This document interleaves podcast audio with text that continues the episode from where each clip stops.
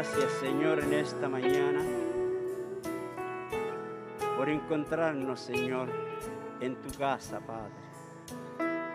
En el tabernáculo, Señor, prometiste que habitarías, Señor. Gracias, Padre, por haber llegado, Señor. Tú pusiste, Señor, todos los medios, Señor, los canales, Padre. Tú nos diste salud, nos diste vida. Oh, cómo no adorarte, Señor. Aquí están tus hijos, tus corderos, Padre. Esperando, Señor, que tú muevas, Señor, las aguas, Padre. Para obtener lo que cada uno de tus hijos y tus hijas viene a buscar, Señor. El que ha venido débil, que sea fortalecido. El que ha venido enfermo, sea sanado. El que ha venido, Padre, débil, Señor, tú lo puedes alimentar, Padre, del mismo cielo, Señor. Bendice, Señor, todos los oficios que en esta mañana, Padre, desde muy temprano, Señor, han llegado para preparar, Señor, este lugar. Bendice los de audio, video, Señor. Bendice, Señor, al devocionalista, Señor, a los músicos, Padre. Manténlos siempre, Señor, en tu santa presencia, Señor. Padre, también por los diezmos y, y la ofrenda, Señor, que tu pueblo ha traído, Señor. Aquí estamos, Señor, pasando, Señor, de la fase de adoración, de esta media hora, Señor, de conversación, de meditación, Señor, tratando, Señor, de que tú vengas, Padre, a cada corazón, Señor. Permite, Señor, que hayas puesto oído, Señor, a las peticiones de cada uno. Tú la conoces, Señor, porque tú nos creaste de ante la fundación del mundo. Tú nos conoces, Señor. Cada cosa que hacemos, Padre, tú estás, Señor, delante de nosotros, Señor. Qué bendición más grande, Señor, saber que tenemos un Dios poderoso, Señor, el cual nos cuida, Señor, el cual nos envía ángeles, Señor. Oh Padre, qué bendición más grande ser hijo tuyo, Señor. Bendice, Padre, también al pastor, Señor. A la atalaya y tú has puesto en este lugar, Señor. Permite, Padre, que pueda traer ese pan, Señor, del cielo, del mismo cielo, Señor, que nos pueda alimentar, Señor, para seguir en esta caminata, Señor. Gracias, Padre. Levantamos esta oración en el nombre de nuestro Señor Jesucristo. Amén, amén.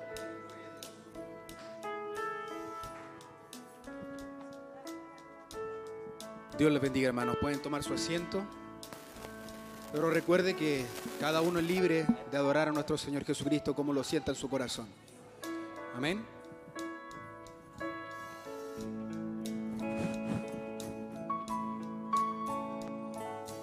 Nuestro pecar nos descarrió y cada uno su rumbo siguió. Nuestra maldad de su gloria nos destituyó. Mas tu gloria es lo que anhelamos ver y tu presencia queremos conocer, Señor. Danos tu gracia y amor. Santidad, muéstranos, perdónanos y sánanos. Haznos sentir tu presencia, oh Señor. Oh, danos tu gracia y amor. Danos tu gracia, tu santidad, muéstranos, perdónanos Señor, perdónanos sánanos también Padre, haznos sentir hoy tu presencia, oh Señor, nuestro pecar nuestro pecar nos descarrió y cada uno su rumbo siguió. Nuestra maldad, oh mire, de su gloria nos destituyo. Oh sí, Señor, tu gloria es lo que anhelamos ver y tu presencia queremos conocer, Señor. Danos tu gracia y amor, tu santidad, muéstranos, perdónanos y sánanos, haznos sentir tu presencia, oh Señor. Oh, danos tu gracia, Señor. Danos tu gracia ya. A eso vine, Señor, a sentir tu presencia, tu santidad. Muéstranos, perdónanos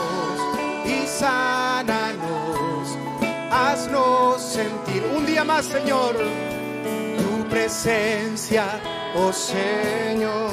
Nuestras enfermedades, nuestras enfermedades. Oh, gracias, Señor.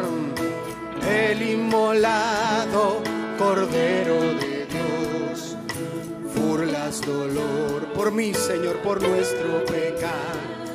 Él soportó. Aleluya, sí Señor. Por Jesús, junto al Padre, podemos estar. Junto a millones. Recuerde que hay una nube de testigos adorando al Señor, Señor. Danos tu gracia y amor, tu gracia, tu santidad,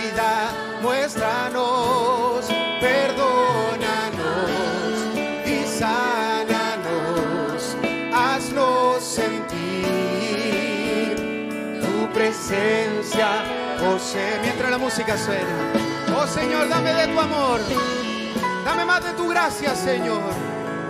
Yo necesito más de ti. He venido a sentir tu presencia, Señor, en este día. Oh Señor, que no sea una pérdida de tiempo, Padre. Paseate en medio nuestro. Hay un pueblo que quiere sentirte, Señor. Hay un pueblo que te necesita, Señor, en esta mañana, Señor.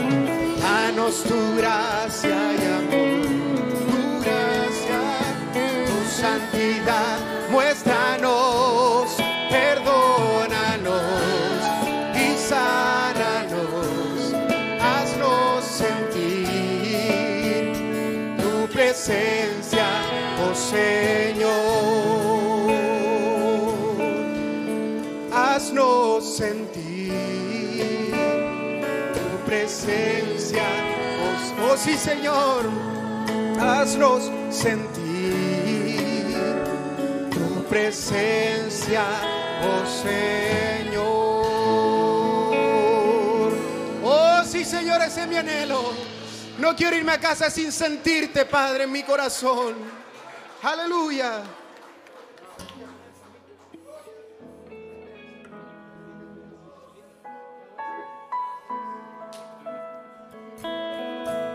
Oh, su presencia. Esa presencia reconforta mi alma. Esa presencia es como agua fresca de esa peña que llega a mi alma. Su presencia me libera. Su presencia me sana. Su presencia me hace alabarle en este día. Su presencia me mantiene vivo hasta el día de hoy. Aleluya. Tu presencia reconforta mi alma.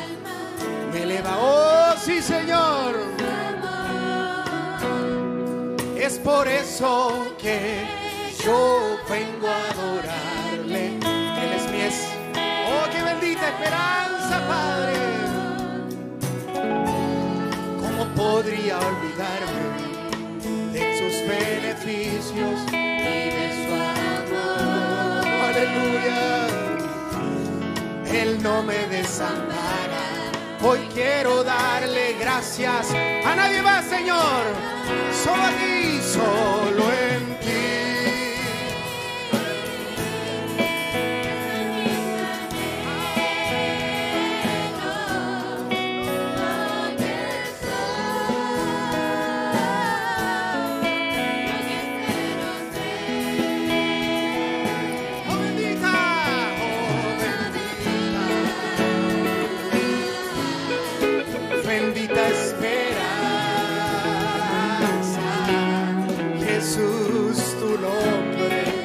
cuantos cautivó ese nombre, cautivó mi alma. Oh, solo en ti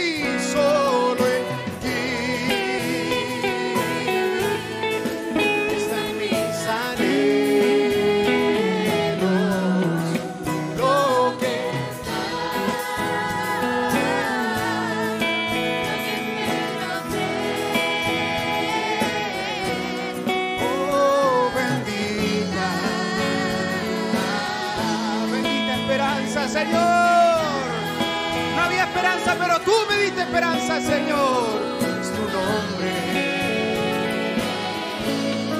el cautivo mi alma. Y por eso, ¿qué haremos? Te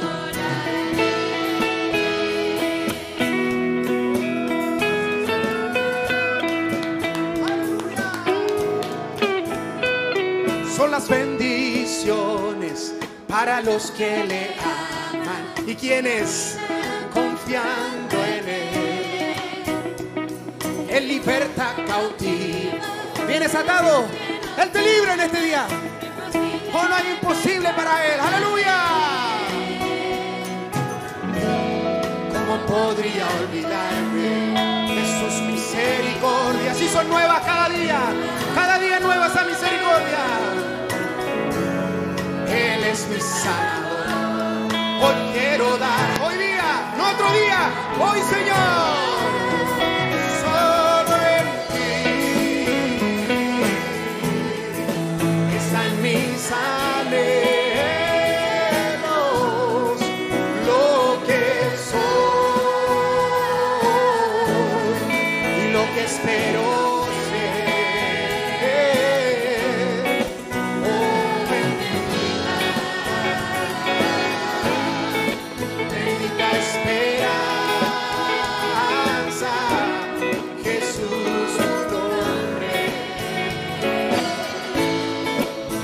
cautivó me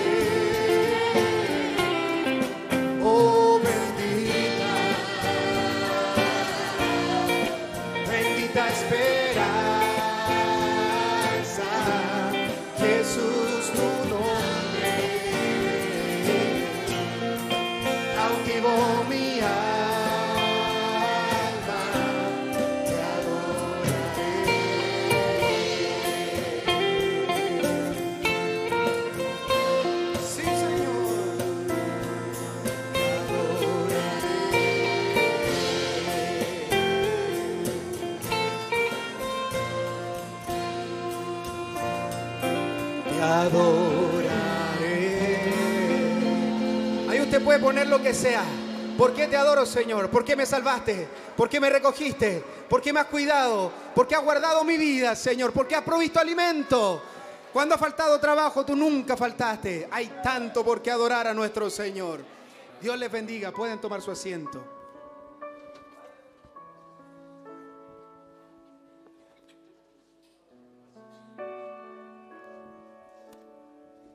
Gloria a Dios. Oh, santo, santo es tu nombre. ¿Y qué más digo? Nos decía el Señor el viernes, amén. ¿Y qué más digo? Nos faltaría tiempo para hablar de todos estos guerreros de la fe.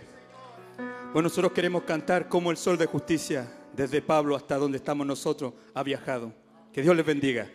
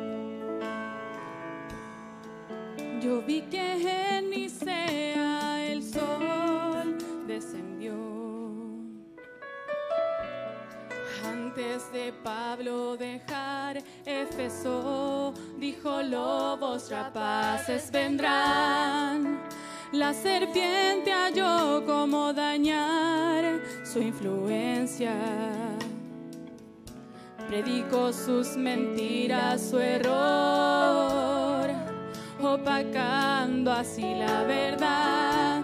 El sol brilló un poquito en Esmirna, algunos lo ven en Pergamón, casi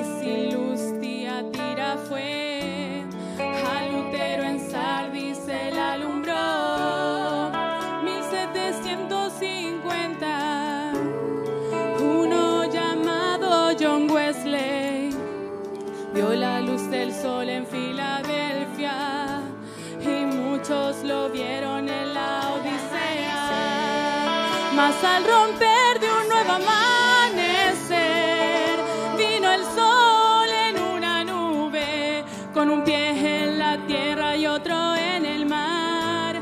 La plenitud del sol en el Hijo del Hombre. Gracias por el mensajero de la edad, hermano William Branham. Reveló el misterio del nacer del sol a todo a toda.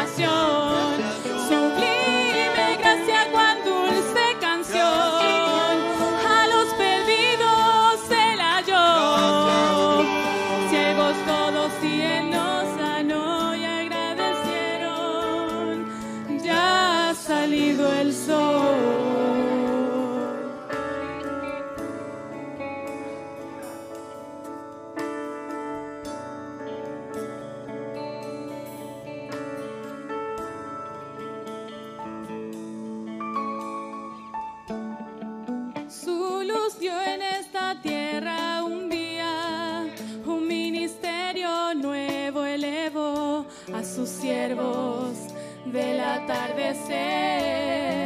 La luz del sol alumbrando está después del ministerio de un solo hombre. El sol se ha alzado en ti y en mí.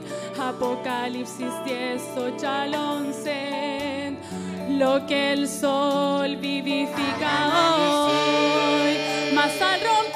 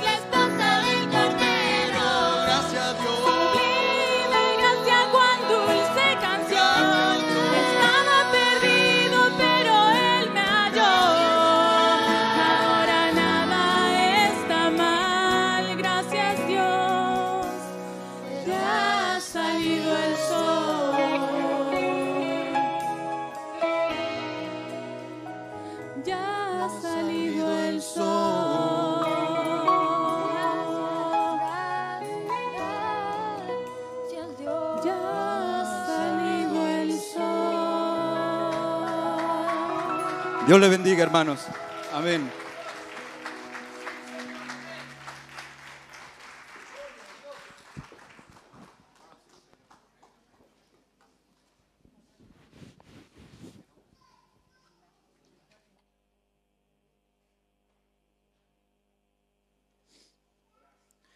Gloria a Dios, aleluya.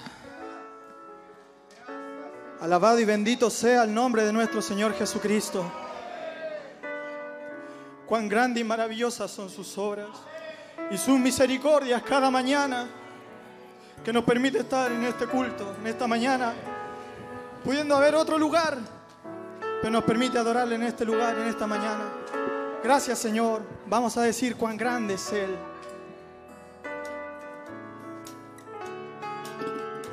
Señor mi Dios, al contemplar los cielos,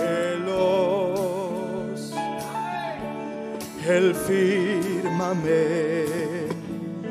y las estrellas mil. ¿Pueden acompañarme? Al oír tu voz, en los potentes truenos y ver brillar el sol en su cenit. Mi corazón entona la canción.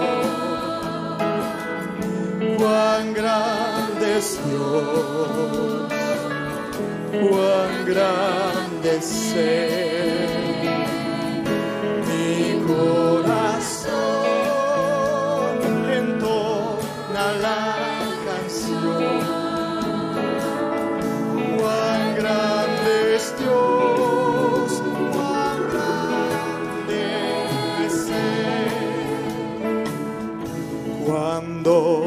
recuerdo del amor divino que desde el cielo al Salvador envió. Aquel Jesús que por salvarme vino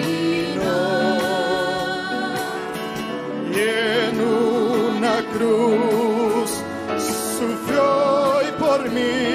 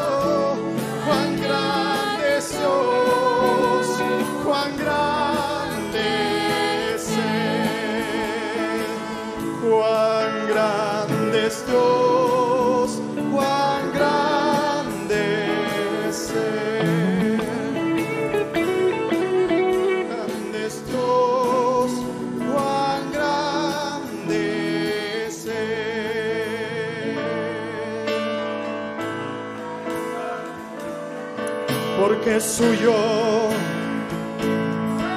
es el reino,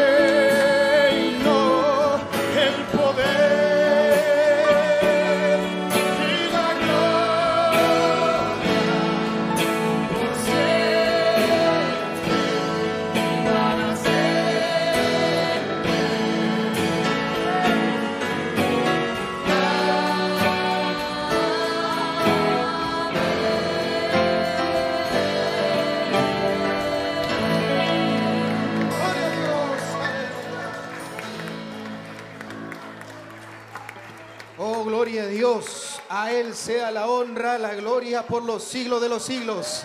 Y también la adoración de su pueblo. Aleluya. Un pueblo agradecido. Un pueblo que ama a su Señor.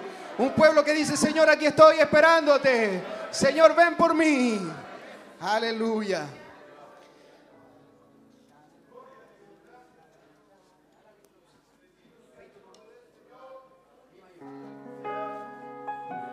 Aleluya. Qué maravilloso es venir con nuestro corazón dispuesto a adorar. Y no solo venir dispuesto, sino que Dios estaba aquí esperando a que tú llegaras con tu adoración. Aleluya. Más vale estar en la presencia del Señor un momento y eso cambiaría toda nuestra vida. Por eso, Señor, ese es mi anhelo. Un momento en tu presencia.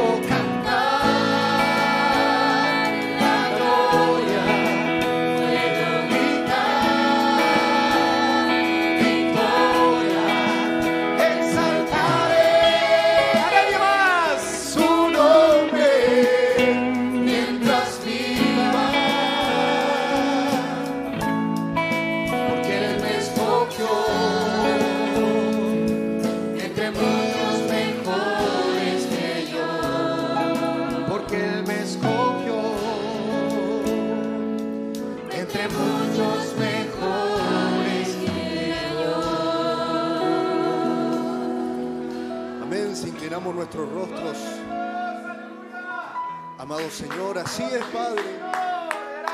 Tu misericordia, tu gracia, Señor. Me escogió, Padre, donde había muchos mejores que yo. Oh, Señor, ¿cómo podré agradecerte eso, Señor? Y aquí estamos reunidos, Padre, conmemorando aquel sacrificio, Señor, y aquella victoria, Padre, la resurrección, Señor. Oh, gracias, Padre, por esto que nos concedes, Padre por cada uno, Señor, de los días, Señor, en que podemos ver tu gracia bendita manifestada para con nosotros, Padre. Oh Señor, ¿quiénes éramos, Padre? ¿Quién era yo, Señor? Para que me escogieras, Padre. Pero aquí estamos, Señor, cumpliendo un bendito propósito divino, Señor. Tu gracia nos alcanzó, Señor. Gracias te damos por ello, Padre. Acompáñanos, Señor, en lo que resta del servicio, Padre. Podemos decir amén a tu palabra, escucharla, Señor. Sé con nosotros, Padre, porque lo pedimos en el bendito nombre, Señor. En aquel nombre que tú nos diste, que es por sobre todo nombre, en el bendito nombre del Señor Jesucristo. Amén, amén. Así, de pie como están quisiera que me acompañaran en abrir sus Biblias en el libro de Proverbios. Libro de Proverbios, capítulo 27. Y también para que tengan ahí a la mano, son tres citas, Proverbios, Santiago y Segunda de Pedro, para que tengan los libros ahí a la mano. Un pequeño abre boca, como se dice. Una entrada a la cual le he puesto por título Nuestro control sobre el mañana. Dice así el libro de Proverbios, capítulo 27, versículo 1. No te jactes del día de mañana, porque no sabes qué dará de sí el día. Y si nos vamos a Santiago rápidamente, capítulo 4, versículo 13 en adelante. Vamos ahora los que decís, hoy y mañana iremos a tal ciudad y estaremos allá un año y traficaremos y ganaremos, cuando no sabéis lo que será mañana. Porque, ¿qué es vuestra vida? ¿Qué es vuestra vida? Ciertamente es neblina que se aparece por un poco de tiempo y luego se desvanece.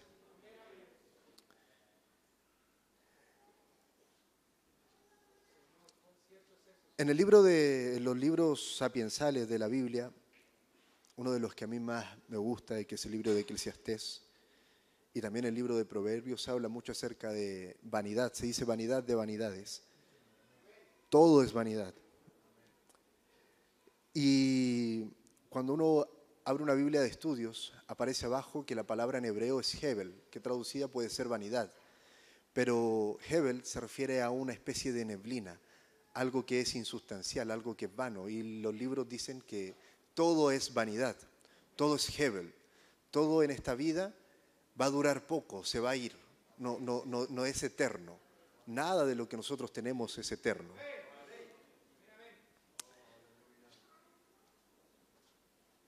En lugar de lo cual debierais decir, si el Señor quiere, viviremos y haceremos esto o aquello.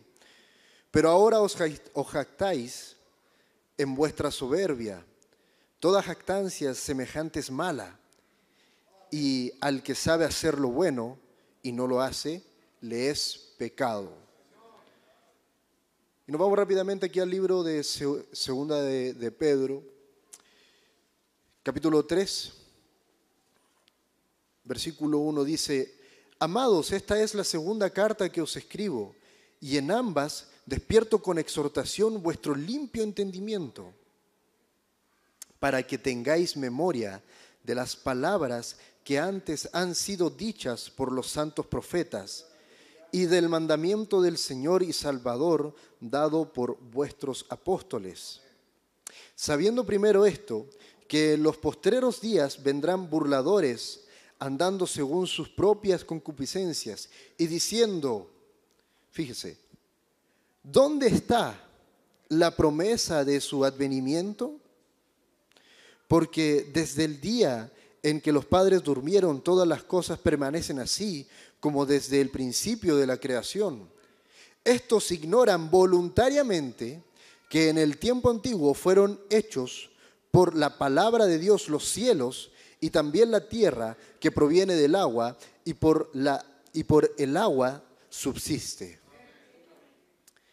Por lo cual el mundo entonces pereció anegado en agua. Pero los cielos y la tierra que existen ahora están reservados por la misma palabra, guardados para el fuego en el día del juicio y de la perdición de los nombres de los hombres impíos. Mas, oh amado, no ignoréis esto, que para con el Señor un día es como mil años y mil años como un día. El Señor no retarda su promesa, según algunos la tienen por tardanza, sino que es paciente para con nosotros, no queriendo que ninguno perezca, sino que todos procedan al arrepentimiento.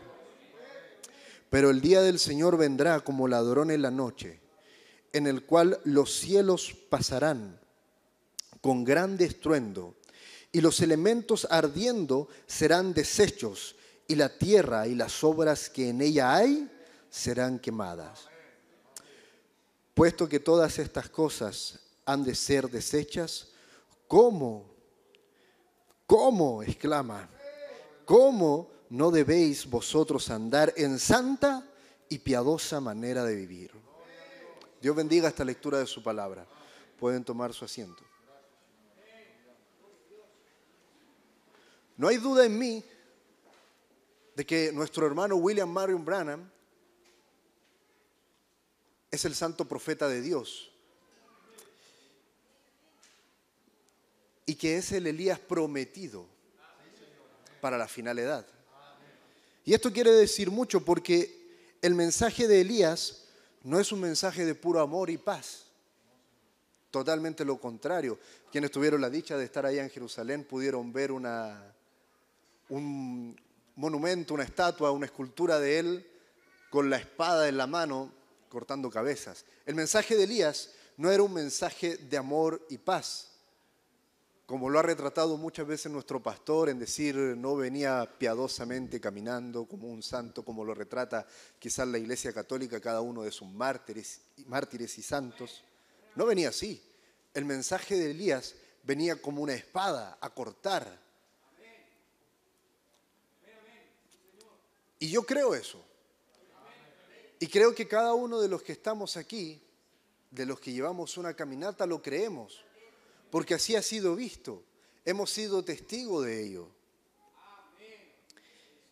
El mensaje de Elías viene a predicarle a la iglesia y a mostrarle su mala manera de vivir. Él viene a restaurar todas las cosas en esta edad, la séptima edad, cuando la iglesia se estaba desvirtuando. En cada uno de estos procesos de la restauración podemos ver que cada uno se estancó ahí. En justificación los luteranos se quedaron ahí. Luego viene Wesley, santificación, y se estancan de nuevo. Y luego tenemos a los pentecostales. Y nosotros, y a nosotros, a los que creemos ser la novia del Señor, el mensaje de Elías vino a revelar las cosas que habían sido ocultas, ¿verdad?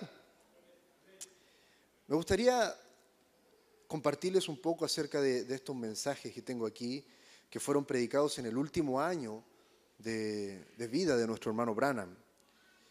El mensaje El rapto, el filtro de un hombre que piensa y eventos modernos son aclarados por profecía. Mensaje El rapto, estos mensajes que los saqué de, la oficina de, mi pastor, eh, no, tienen, no tienen párrafo, no tienen anotado el párrafo. Así que no podré compartírselos. Dice en la página 21, hallamos pues que Enoch era el séptimo desde Adán.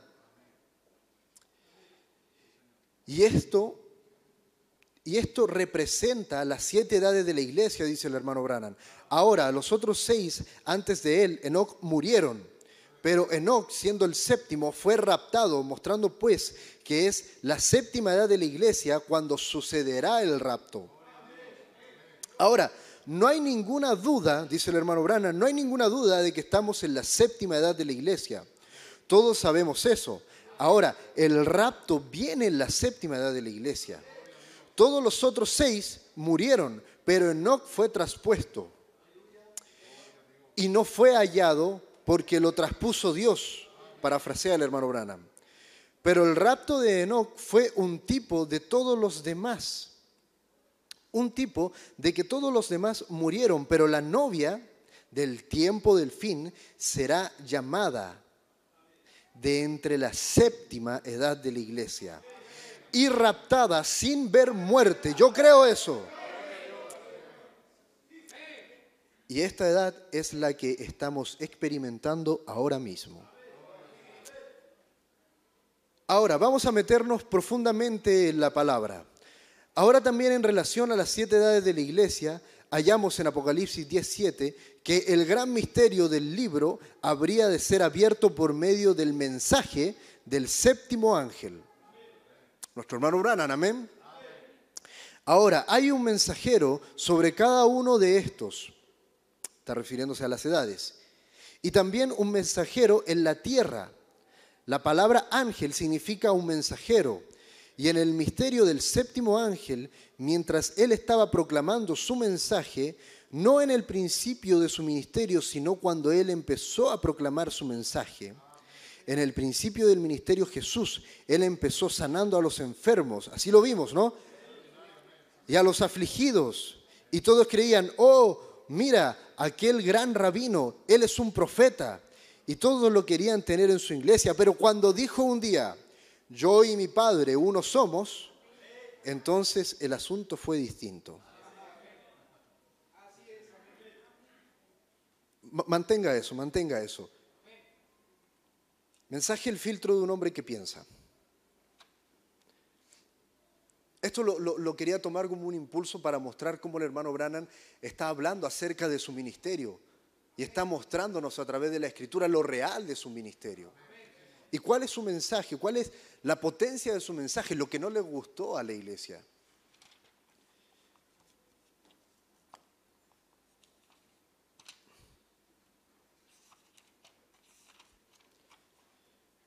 Mensaje el filtro de un hombre que piensa, página 14, párrafo 79. Dice, ahora, si hay un filtro teológico para el pensador, para el pensador teológico, y hay un filtro de la iglesia para el pensador de la iglesia, y un filtro de cigarrillo para el pensador de cigarrillo, tiene que haber un verdadero filtro en alguna parte para el pensador verdadero. Y Dios tiene un filtro, y ese es su palabra. Párrafo 84. Y si yo tengo un deseo en mi corazón y espero que todos los que me escuchan tengan la misma cosa, Dios, pásame a través de tu filtro, como dijo David, ponme, ponme a prueba y pruébame y ve si hay maldad en mí y luego sácala, Señor.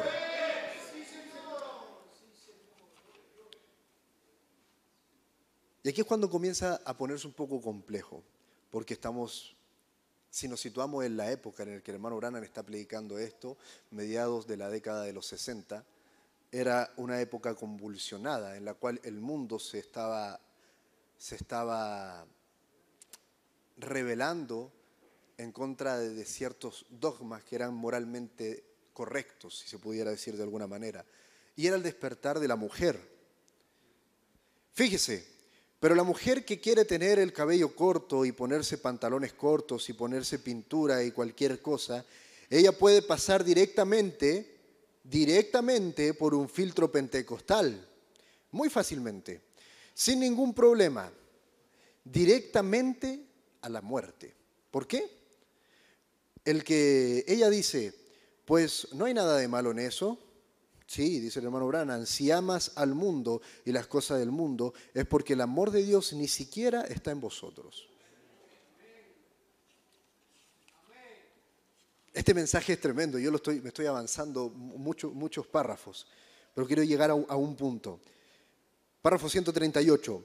Pero una mujer que piensa, una mujer que piensa verdaderamente no aceptará esa clase de cosas. Ella sabe que tiene que ser santa. Y lo único que ustedes pueden pasar a través de la palabra de Dios es el Espíritu, el poder vivificador para hacer que la palabra misma, la cual está en ustedes, viva para manifestar a Jesucristo en la edad en la que ustedes están viviendo. Aleluya, dice el hermano Branham. Hermano, si esa no es la verdad, yo no sé qué es la verdad. Si esa no es la verdad, yo no sé qué es la verdad. He perdido mi mente si esa no es la verdad. Y a los hombres dice, pero un verdadero hombre que piensa, que sabe que su alma va a juicio, filtrará su gusto a través de la palabra de Dios, porque todo lo que mi Padre me ha dado vendrá a mí. Así dice el hermano Brannan en el mensaje Un filtro de un hombre que piensa.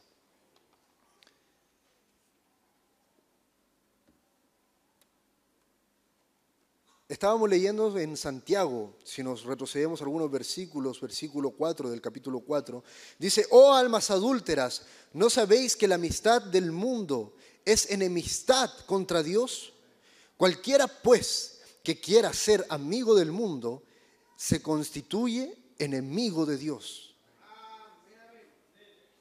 Almas adúlteras. Y, no piense ahí que está hablando... eh, eh, Santiago, el apóstol Santiago no está hablando de, quienes cometen adulterio, sino de quienes osadamente están adulterando en lo espiritual, porque están mezclando las cosas, tienen amoríos con el mundo y amoríos con Dios.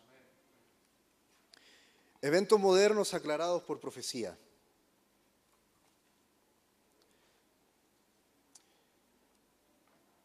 Página 17, párrafo 100 para quienes desean anotarlo.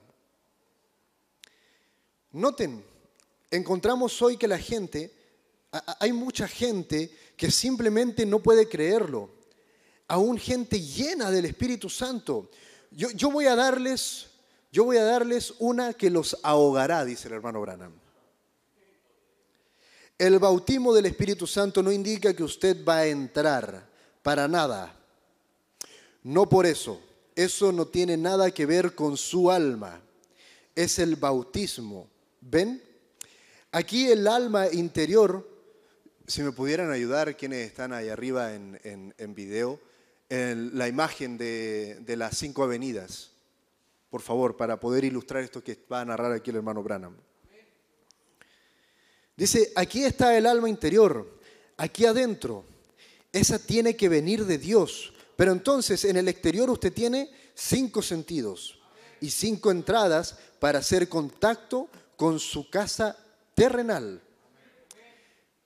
En lo interior usted tiene el espíritu y de ahí adentro, y de ahí adentro usted tiene cinco salidas. Su conciencia y amor y demás, cinco salidas. Bueno, yo no la veo. Que alguien me avise, por favor, cuando esté la, la imagen en, en pantalla, si es que la tienen ahí, de las cinco avenidas.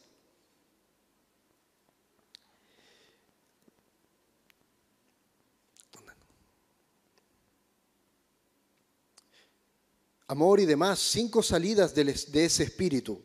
Recuerden, en ese espíritu usted puede ser bautizado con el genuino espíritu de Dios y todavía estar perdido es el alma que vive, la que fue ordenada de Dios.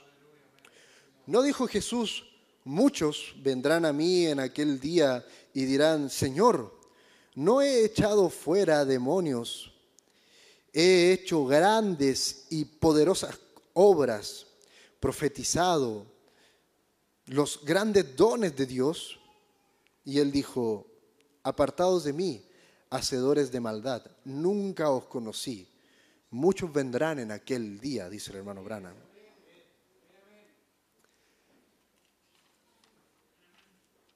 Párrafo 113. Pero ahora temo yo, dice, esta es una declaración dura para pronunciar.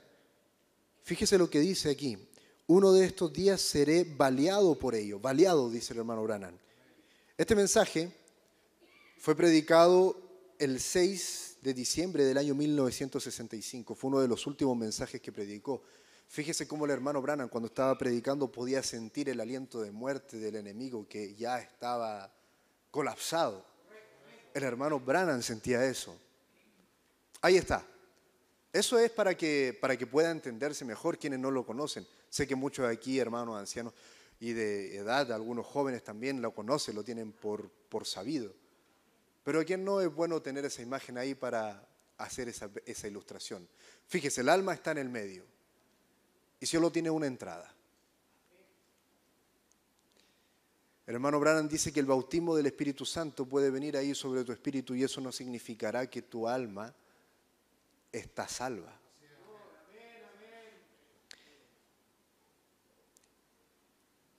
Uno de estos días seré baleado por ello, dice el hermano Branham. Es, es triste igual poder, él era profeta, él sabía las cosas.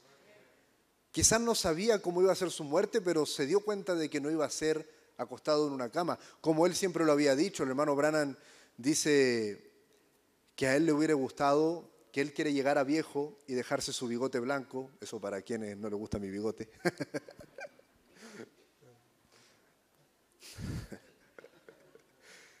dejarse su bigote blanco. Él quería llegar a viejo, pero fíjese, él sabía que no iba a ser así.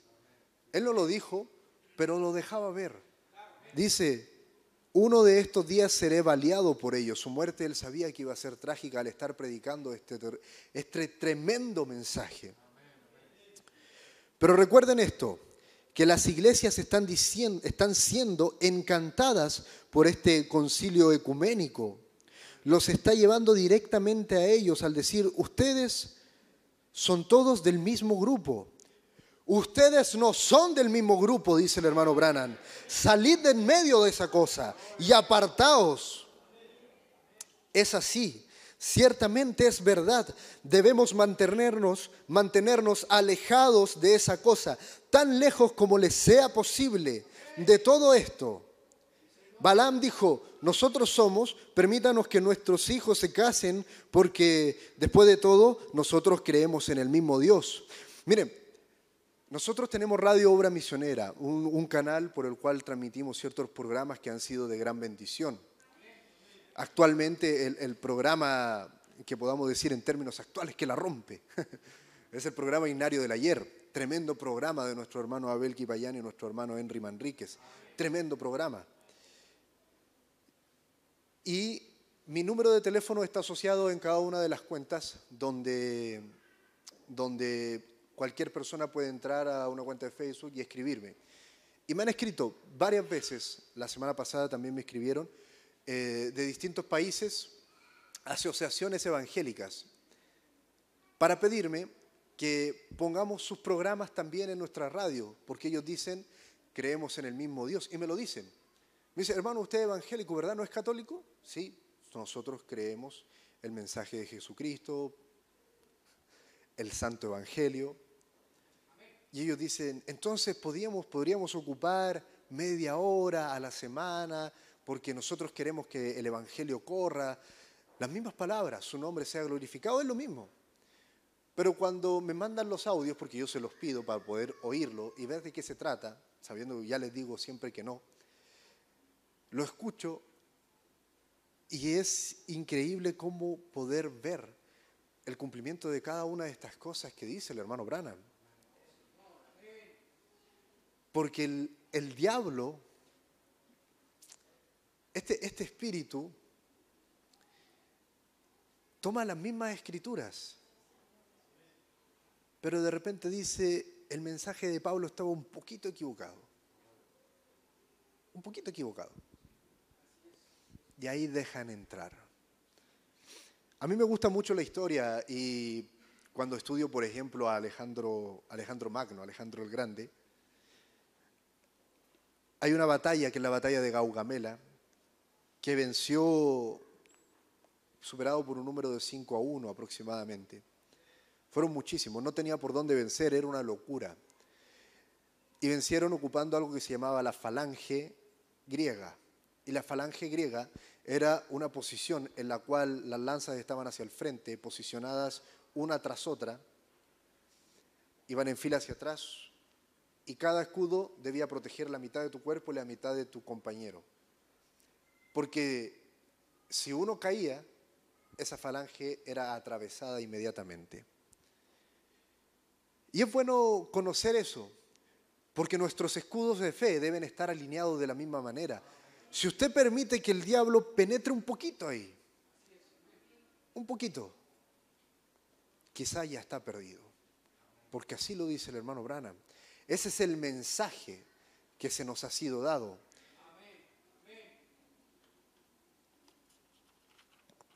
Así que estos hermanos de las iglesias que me escriben de distintos lugares, y insisten, insisten en que cuando uno les dice, no, estamos, nosotros tenemos ciertos programas, ya, ya estamos ocupados, ellos, ellos siguen insistiendo en, en- en colocar, en atravesar nuestras líneas con su mensaje.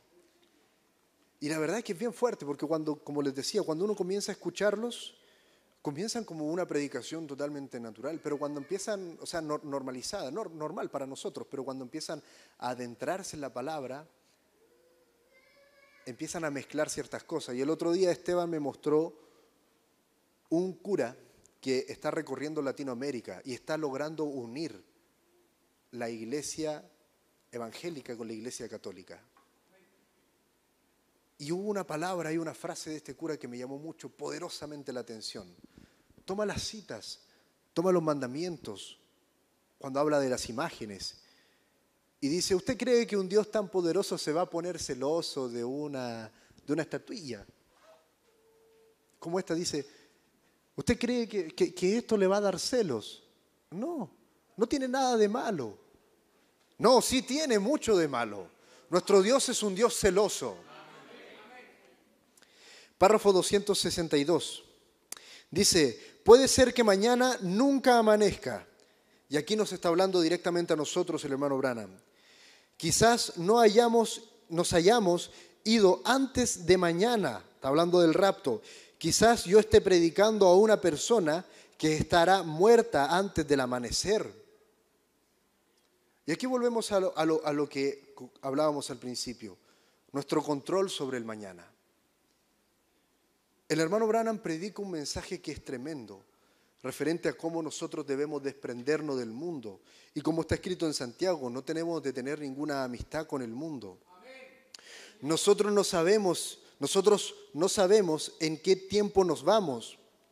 Y usted no tendrá ninguna oportunidad después de que ese último aliento abandone su cuerpo.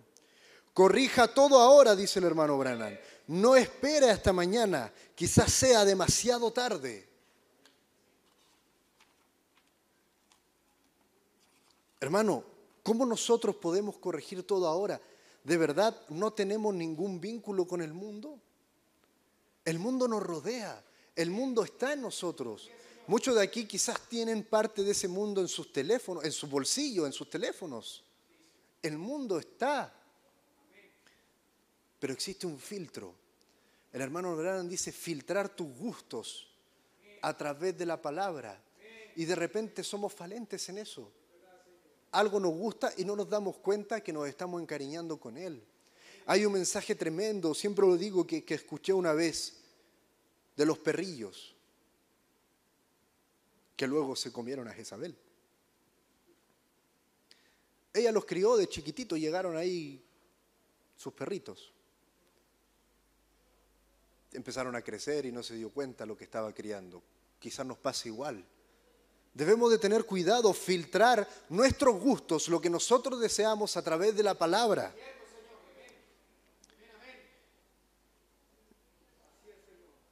Este podría ser el último momento de reunirnos, dice el hermano Branham.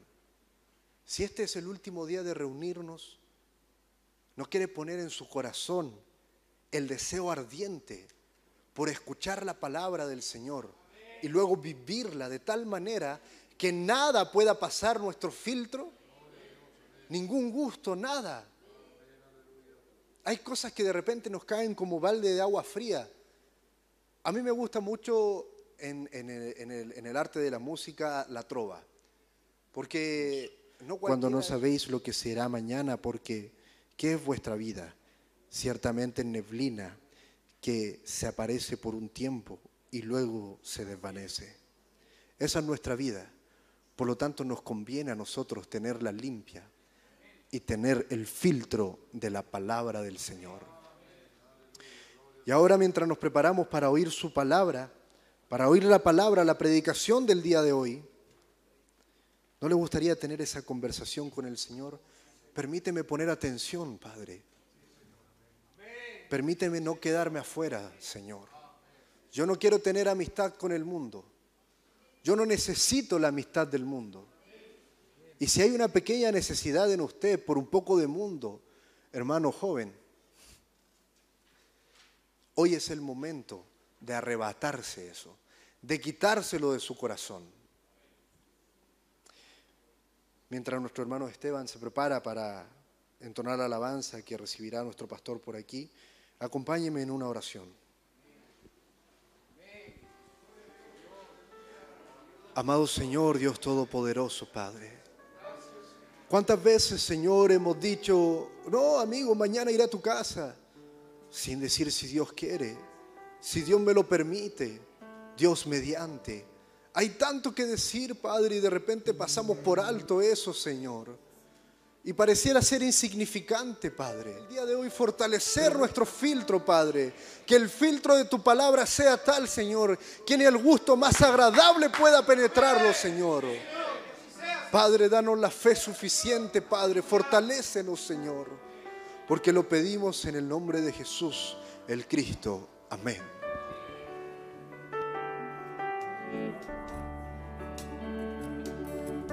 Oh, Señor.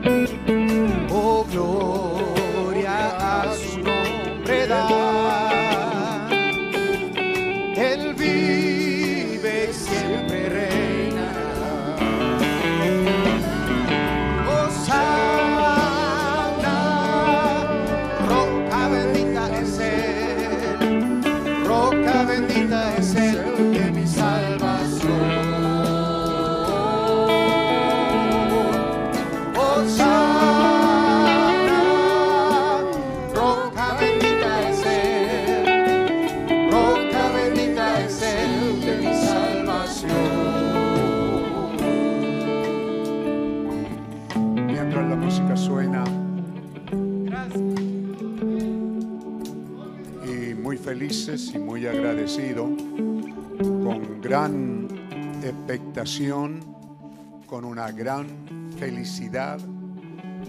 Comenzamos a mirar nuestra Biblia en Primera de Corintios, capítulo 10, versículo 4, regocijándonos en el Señor por este maravilloso día que Dios nos permite ver y vivir. Es extraño, ¿verdad? Pero es un maravilloso tiempo. Ayer estando aquí durante, desde casi mediodía que estuve aquí, leyendo, conversando y viendo a, a la juventud venir a, a trabajar y estar aquí en los negocios del Padre, ver a, hermanos comenzar a, a reordenar algunas cosas para estos servicios divinos, ver a algunos niños jugando, ciertamente nos produjo una gran alegría ver que eh, esto, después de tanto tiempo, podemos volver, no todos, pero algunos, a congregarnos, ¿verdad? Eso es algo que está haciendo mucho, mucho, mucho, mucho bien, un gran efecto positivo en nuestras vidas, porque creo que es algo que anhelamos vernos. Eh, Dios nos permitió ese privilegio, nos eh, crió así eh, nos enseñó así la importancia del compañerismo, del amor fraternal, de, vernos, de estar juntos. Así que ha sido muy duro este largo año en el que hemos estado terrible y difícilmente separados, ¿verdad? Así que ciertamente es un gran tiempo el estar aquí otra vez. Ahora el, texto de, de Santiago, por supuesto, es un texto muy extraordinario, como ha tocado nuestro hermano. ¿Qué es nuestra vida? Es tremendo, ¿verdad? Porque ah, nos inflamos porque nuestra vida es grande, pero ahí dice es solo una neblina que hoy día es y mañana ya no es. Solo pasamos por aquí por un poco y corto tiempo, pero nosotros podemos decir que ese corto tiempo ha sido un maravilloso tiempo. Para mí en esta iglesia, ¿cierto? Estando en compañerismo, conviviendo por más de 40 años, eh, es toda una vida y puedo decir que sí, es un corto tiempo que hemos pasado, hemos convivido y en este corto tiempo Dios nos permite ver una panorámica, ¿verdad? Eh, en cámara lenta, una panorámica, una, una película a, a toda, eh, como decía antiguamente ahí el Santa Lucía, en Cinerama, ¿cierto? A cuatro pantallas así. ¿ah? Y hoy día no sé cómo se llamará, eh, donde a 24 a, a 180 grados, en cámara lenta. Y muchas veces fue tan lento que si usted repasa ahora, se va a gozar, va a disfrutar y va a decir, verdad, así fue. Cuando vimos a nuestros niños crecer, caerse, jugar, reír, las cosas que Dios nos permitió, fue toda una vida verlos a ellos. Sabíamos que algún día crecerían y se casarían, pero pensamos que ese día nunca llegaría, pero un día llegó, ¿cierto? Y entonces en cámara lenta los vimos enamorarse, formar una vida, hogar, y pensamos que esa cámara lenta se quedaría allí, pero seguimos y luego hemos visto que esos hijos han traído hijos, los cuales son nuestros nietos, y hoy día vemos hasta bisnietos. Así que es una larga vida, pero maravillosa que Dios nos ha dado. Y estamos muy felices de volver a encontrarnos aquí otra vez. Claro, nos apena un poco, eh, hermana Rachel Paredes, que haya venido a vernos y casi no nos vio. Pero eh, eso es, pues los jóvenes a veces por cambiar de ambiente es algo muy bueno. Ella ha venido otros años y ha tenido un buen compañerismo aquí como una niña, hija de nuestro hermano Cristian Paredes, nieta de nuestro hermano Gerardo Paredes, un ministro ahí en Ecuador. Y ella vino para estar un poco con nosotros y la verdad es que no estuvo casi. ¿ah? Y ya va a estar regresando y estamos orando que Dios pues cuide su regreso. Dice que es eh, mañana a las 8 de la mañana, temprano entonces. Así que hermanos, levantemos nuestras manos y digámosle a nuestra hermana que Dios la bendiga, que Dios la cuide y que no fue eh, nuestra culpa que estar encerrado todo lo hemos estado y nosotros estamos recién, muchos de nosotros, por primera vez después de algunos meses, estamos aquí esta mañana, ¿verdad? Así que lo sentimos, pues hermana Rachel, esperamos que el aburrimiento no haya sido tan grande, ah, porque yo creo que todos hemos pasado por esta situación de aburrimiento, encerrado, eso ha traído tristeza, ha traído eh, estados deprimidos en la gente, eh, he oído el clamor de los hermanos, ¿verdad? Aquí estamos aburridos, no viene nadie, bueno, y nadie se atrevía a ir a ninguna parte y nadie se atrevía tampoco a recibir a nadie, ¿cierto? La puerta estaba llena de, ahí, ah, de, de, alcohol. Él, e, era asombroso el primer día, uno bajándose del auto y le iban echando los zapatos, es que anduvo por allá, y la ropa, y las manos, y bueno, pero damos gracias a Dios porque Dios nos ha cuidado y nos ha mantenido y, y nos ha enseñado a ser prudentes. Amén. Así que Dios bendiga a nuestra hermanita con nosotros y esperamos que si la rueda gira, Dios le dé un mejor tiempo. Así que también nuestro hermano, bueno, también tenemos una presentación. Así que, nada, perdimos, ¿verdad? ¿Están listos? Están listos ahí, pues, así que pueden pasar entonces. Tenemos aquí a Elizabeth Ross, Rose. ¿Ah? Manrique y Mariana es. Manrique, Araneda, este matrimonio, traen a su segundo fruto de su amor que Dios les ha dado. Así que ya que estamos así de pie y conocemos las escrituras, a veces tenemos visitas, a pesar de que somos pocos, pudieras no darme cuenta, pero qué importante es que todavía, a mí me gusta esa palabra, ¿verdad? Todavía, eh, en medio de las amenazas del diablo, pareciera que en un tiempo como este no habrían bodas, pero han habido. Pareciera que no había nacimiento, pero han habido nacimiento. Y algunos nacimientos en pandemia era un problema. ¿Cómo van a nacer? Si el hospital está en pandemia y los padres se vieron que no podían entrar al hospital y yo no sé cómo dejaron entrar a la madre, porque tenía que echar al bebé. No pero fueron tiempos muy críticos que hemos vivido, así que damos gracias a Dios porque hemos tenido decisiones, gente nacida de nuevo, también bautismo. Es extraño que en este tiempo la vida ha seguido su curso. Amén. Así que Dios bendiga. Entonces, ¿cómo le van a llamar? ¿Rose? ¿Rose? Porque así está escrito ahí. ¿Rose? Oh, qué hermosa está Rose. No se le perdió al Señor el patrón. ¿Ah? Cuando vino ella parece que todavía estaba ahí el, el patrón. ¿Ah? Observen, ve, mire. Y observen la ella. A la iglesia. Levante la. Oramos al Señor. Bondadoso Señor Dios Todopoderoso, autor de la vida. Nos da gusto ver, Señor, que en medio de la pandemia las cosas naturales y espirituales han seguido su curso. Estas pandemias no han podido detener el proceso natural de la vida, tampoco el proceso natural espiritual de tu pueblo. Te damos las gracias, Señor. Ahora, Padre Santo, aquí hay un joven, muy joven matrimonio, que trae en el fruto esta segunda hija de su amor y de su vida matrimonial. La traen a ti, Padre Santo. Ellos son jóvenes y oramos por ellos. Que sigas dando gracias, lucidez, salud y inspiración al Padre para que siempre tenga una fuente de trabajo, que sea un canal, Señor, para que Él pueda traer las cosas necesarias para que no falte ninguna cosa a esta criatura. De tal manera, Señor, que como tú dijiste en alguna parte por boca de tu siervo allá en la antigüedad, Señor, que no seamos demasiado abundantes porque nos ponemos soberbios, pero tampoco nos quites y nos des muchas privaciones porque también pudiéramos rebelarnos contra ti.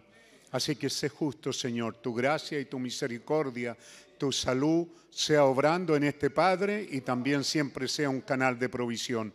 También por esta joven madre, Señor, que tú les des gracia, sabiduría, para que mejore aquellas cosas que ella aprendió desde niña, también pueda mejorarla y traer hijos, Señor, para ti, teniendo en su corazón que son tuyos, que se los has prestado por esta caminata en esta vida y que algún día regresarán a casa otra vez. Así que que ella le señale ese camino, hablándole de tu palabra y ahora, Padre Santo, de los brazos de sus padres a los míos y de los míos a los tuyos, Padre Celestial, te presentamos a, a Elizabeth Rose, ¿verdad? A Elizabeth Rose, Señor, te la presentamos, así la conoceremos entre nosotros. Ese es su nombre, Padre Santo. Recíbela en tu seno y que tu bendición venga sobre ella. Que tú la bendigas, que tú la cuides, que tú la guardes y que ese ángel guardador venga y guarde su vida y también su alma por sobre todas las cosas hasta que regrese a casa. Que así sea, Padre Santo, y yo como el anciano aquí con la autoridad de tu palabra y esa comisión sagrada de ser el pastor a esta iglesia, la bendigo en el nombre del Señor Jesucristo. Amén. Amén. Desconociste la voz, ¿no? ¿Ah? No era la voz del papá ni de la mamá. Bueno, Dios te bendiga. Dios te bendiga. Que Dios les bendiga a nuestros hermanos. Amén.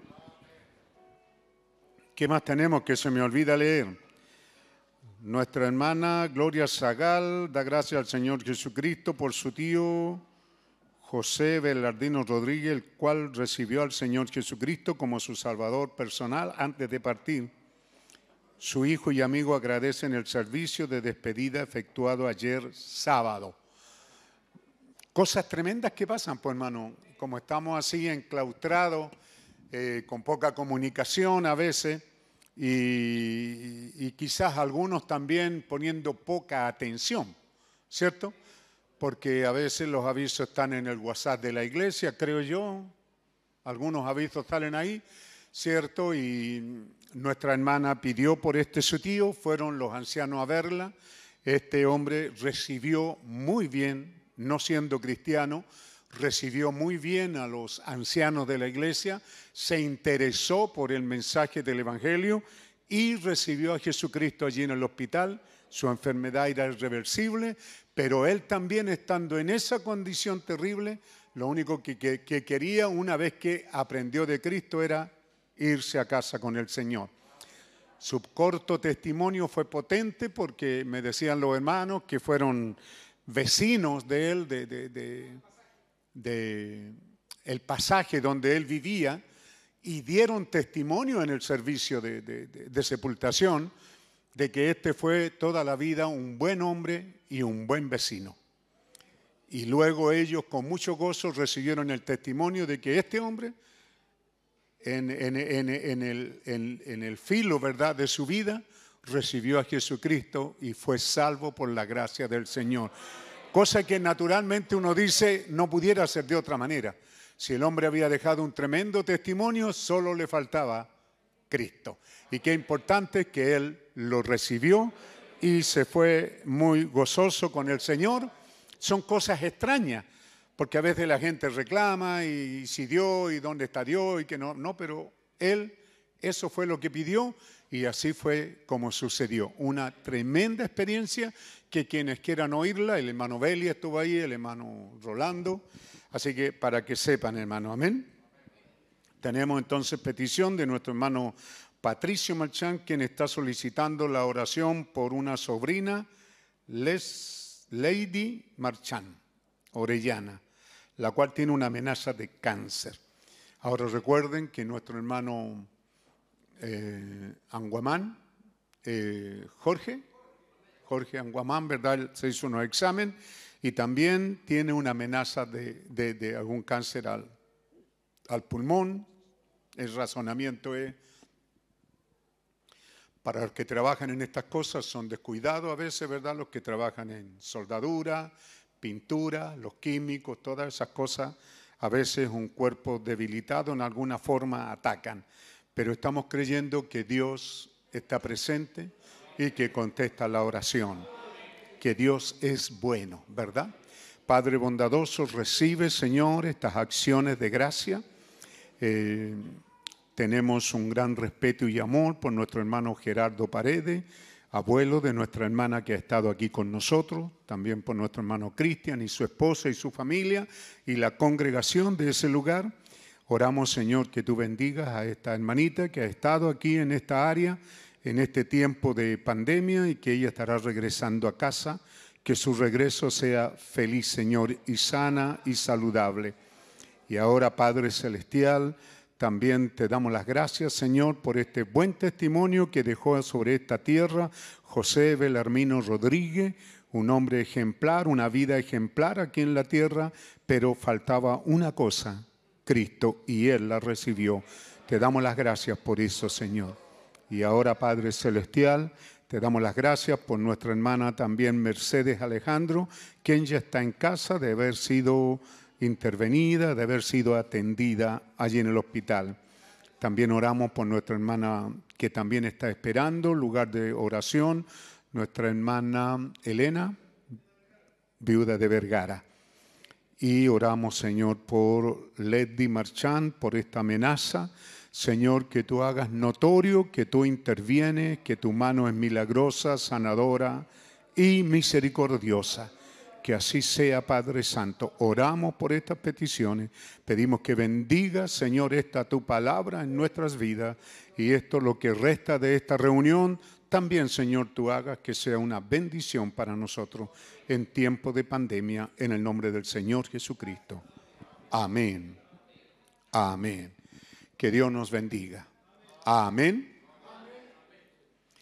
y todos bebieron la misma bebida espiritual. Ahora, note usted, la palabra es pasada. Bebieron. ¿Es pasada? ¿Seguro? ¿Cómo le llaman a eso? Pretérito imperfecto. ¿Y por qué imperfecto? ¿Porque es pasado o, es el futuro? ¿Cuál es? ¿Algún profesor? ¿Ah? Y todos bebieron, eso es pasado, ¿verdad?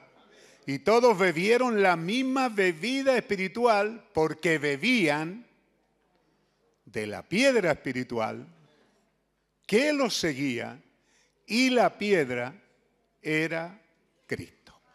Dios bendiga esta lectura de su palabra. Tomen asiento, hermano.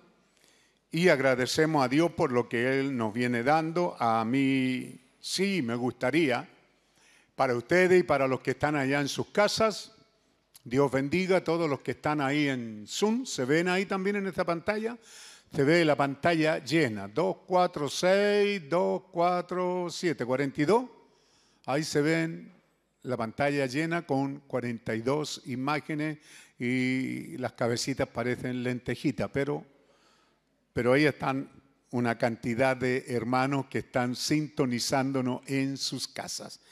Eh, conversábamos con Hugo Herrera, ¿verdad? Que sería bueno incorporar hermanos, que los hermanos que no están conectados deberían de, pero que sí están en, en, en YouTube y en Facebook, deberían de poner una fotografía para saber que sí están. Porque a lo mejor por alguna razón no quieren aparecer en Zoom o no pueden hacerlo o no saben hacerlo o están fuera de pantalla del aire de, ¿de qué? Dilo, Araneda. ¿Fuera de qué? Fuera de... ¿Usted tiene red allá o no? ¿Conectan? Más o menos.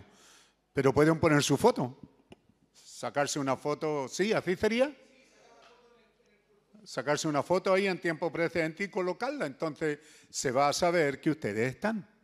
Si es que algún día no vienen y están escuchando por, por, por radio, ¿verdad? Eh, están escuchando por voz, quiero decir, no está la imagen, pero es bueno que nosotros pudiéramos ver ahí toda la capacidad que da el, Zoom. Así que vayan incorporando eso, los hermanos que están en casa, si no quieren salir ahí porque se están tomando un cafecito, ¿ah? O están chascones porque no se arreglaron, se levantaron tarde. ¿Ah? Cualquiera cosa que les dé vergüenza, cosa que no debería pasar porque estamos en servicio divino, pero coloquen la foto. Bien, que Dios les bendiga. Yo creo que todos, a mí me interesa una cosa. ¿Están siguiendo el mensaje, hermano? ¿Ah? Véanlo.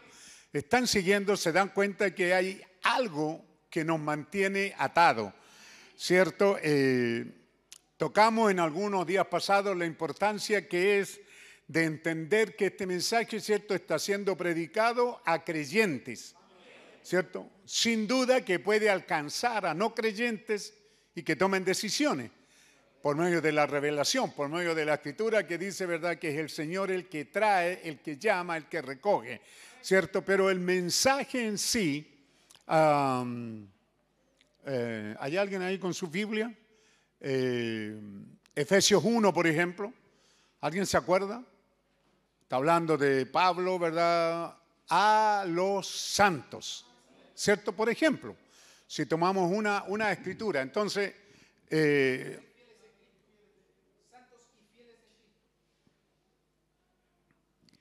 así que entendemos que esa epístola es para los santos y fieles. ¿Cierto? Santos y fieles. Así que es importante. Eh, por ahí, por el capítulo 3 de, Mateo, 3, 4, ¿verdad? Y, y en otro evangelio, cuando Juan está evangelizando, cuando Jesús está evangelizando, ¿cierto? Y está trayendo luz allá en Galilea, entre Israel y Galilea de los gentiles. ¿Ve? Entonces ahí está hablando de evangelismo, ¿cierto? Pero estas epístolas y este mensaje son para los santos y fieles. Eso, eso sería una cosa que usted nunca debe de olvidar, tener ahí el mensaje del Evangelio del tiempo del fin es para los santos y fieles. Es importante que usted haga esto porque ahí le coloca punto suspensivo y eso significa a dónde está usted. ¿Cierto? Nos hace hacer un chequeo, ¿verdad que sí? ¿Qué tan fiel? ¿Qué tan santo? Amén. Pero también sabemos que este es alimento espiritual, ¿cierto? Almacenado por Dios para que por medio de la revelación, la inspiración, la guianza en el ministerio, tengamos alimento espiritual en su debido tiempo. Y yo sé que a nosotros a veces nos gusta saber qué va a haber de alimento. Me imagino yo, hermano, los días que están en casa, el sábado, el domingo puede ser, ¿verdad? A veces podemos ¿y, ¿y qué vamos a comer? ¿Y qué va a haber de almuerzo? Pero a veces en la semana, bueno, así era antes, pues no había teléfono, no había teléfono en la casa, no había teléfono celular, así que no había manera de cómo preguntarle, mi amor, ¿y qué hay de comida hoy día? No, no había. Tampoco ni cuando usted viene, ¿cierto? Avisándole por el camino, voy en tal parte, voy en tal parte, y la esposa, ¿y dónde vení? ¿Y dónde vení? ¿Y dónde vení? ¿Ah? No, pues uno llegaba nomás a la suerte de la olla. A veces uno venía esperando hallarse con esta comida y había esta otra comida. Qué desilusión, ¿verdad? Y a veces poníamos cara larga y le decía, ¿y qué pasó? No, es que yo creí, pero ¿por qué no me dijiste? Pero es que no había cómo decirlo, pues hermano. ¿Ah? Porque a veces uno estaba trabajando allá y se le venían ganas de, ah, que me gustaría una cazuela hoy día. Y resulta llegar a la casa y ya había, no sé, arroz. Y arroz nomás. Sí, era mucho que hubiera un huevo, así que no estábamos pensando en un arroz con bistec. Bueno, así también venimos a la casa del Señor y muchas veces no sabemos el alimento que Dios tiene, pero sí sabemos que Dios es el buen maestro y que tiene el alimento que nosotros necesitamos. Y también el que da el alimento, no solamente eso, sino también el alimento, ¿cierto? Viene preparado para cada persona, va a producir un efecto distinto. Amén. Así que es importante lo que venimos viendo, que lo que estamos escuchando es algo que nos hace bien, que el alimento es para prepararnos para el rapto, para preparar nuestras vidas espirituales para ese viaje que muy pocos en la historia de la humanidad lo han hecho. Y digo poco porque no lo hizo, Elías lo hizo, Jesús lo hizo, ¿verdad? Pero la mayoría de la gente no lo ha hecho pero en esta edad es una promesa que todos nosotros haremos ese viaje. Y siendo que estamos aquí listos para el viaje y el Señor nos dice que no sabemos cuándo será nuestra partida, ¿cierto? Nos conviene estar atentos al alimento espiritual que Dios nos da. Luego comenzamos a ver, ¿verdad?, que es importante el tiempo que estamos viviendo y es un tiempo en el cual Dios demanda perfección. Si Él lo dijo allá en Mateo fue algo que permaneció, por siglos y edades, por dos mil años, ¿cierto? Bajo un misterio. ¿Ah? Cuando Él dijo, sed vosotros perfectos, ¿cierto? Eso quedó bajo un misterio porque es imposible. Pero luego vemos que Pablo dijo que aquellos que alcanzaron eh, calificación para irse a casa, sin embargo, no fueron perfectos porque la perfección es la última hora, la última edad. Somos nosotros. Y al llegar a ese grado de perfecto tenemos que unir perfección con que son los fundamentos para el gran edificio de la novia de Jesucristo, ¿cierto? O son la culminación de la obra maestra de Dios, que son eh, el justo en su fe vivirá, santificación de vida, bautismo del Espíritu Santo y la vida misma del Espíritu Santo, treinta y tantos años, nunca entendimos qué era lo que el mensaje decía, cuando en una parte el mensaje dice, usted necesita el Espíritu Santo. No puede hacer el rapto ni ir al cielo ni a las cosas eternas sin el Espíritu Santo. Y luego en otra cita él dice que aún con el Espíritu Santo usted se perdería o se perderá si no pone atención. No entendíamos, bueno, yo necesito para mí, pero, pero por otra parte decía, sí, pero si aún si lo tiene, no es seguro. Oye, bueno, y entonces no es seguro. Y acá dice que sí es necesario. ¿Ve? Y estaba escondido tan fácil en, el resumen de las edades de la iglesia. En el último folleto, el profeta termina el libro de la edad de la iglesia. Este lo hace. eh, ¿Quién escribió el libro de las edades? ¿Lo compaginó? Yo lo sé. Libel, ¿cierto? Lo sacó de las predicaciones del profeta por guianza del hermano Brancan, hizo las siete edades de la iglesia. El hermano Brancan las aprobó, pero luego él escribió este al hermano Brancan, se sintió inspirado en agregarle, ¿cómo diríamos? ¿Cómo diría, hermano? Palabras finales, conclusión, resumen. Hay muchas cosas que se llamaría, ¿cierto? A lo que, y él le puso solo resumen, una, una conclusión. Pero es ahí donde él dice, los pentecostales no pudieron recibir este Espíritu Santo, del cual estamos hablando, de esta cuarta etapa de la restauración. ¿Por qué no lo recibieron? ¿Por qué no lo recibieron? ¿Por qué no lo recibieron? ¿Por qué los Espíritus Santos, por qué los pentecostales, aunque ellos recibieron el Espíritu Santo, pero no recibieron esta medida del Espíritu Santo de perfección? ¿Por qué? Porque tenía que venir la lluvia temprana primero y ellos no la recibieron, porque no recibieron el mensaje, no recibieron la enseñanza y hasta el día de hoy la rechazan. Pero cuando alguien predestinado abre su corazón para oír la enseñanza, está en condiciones de recibir el verdadero Espíritu Santo. ¿Por qué? Porque ese es el requisito de Dios. Ellos recibieron el Espíritu Santo y dijeron, gloria a Dios, somos la lluvia temprana y tardía. Y así lo creyeron. Y yo y los pentecostales así lo creímos. Que estábamos viviendo allá ¿cierto? El avivamiento pentecostal de 1904, 1906, 1909, 1912, todo ese avivamiento pentecostal, nosotros creímos que ese era lluvia temprana y tardía juntas, porque eso es lo que Dios prometió. Pero aquí el profeta dice que no, ellos no recibieron la lluvia temprana. Y claro, por hermano, si ellos rechazaron el mensaje, el mensaje estuvo en medio de ellos, el mensaje les fue predicado y ellos lo rechazaron abierta, directamente, sin, sin, sin evasiva, sin a lo mejor que... No, ellos lo rechazaron y no recibieron más a William Brancan. Y él dice, estuve tres años en Tucson, ni uno me invitó. Porque ya las denominaciones lo habían declarado fuera.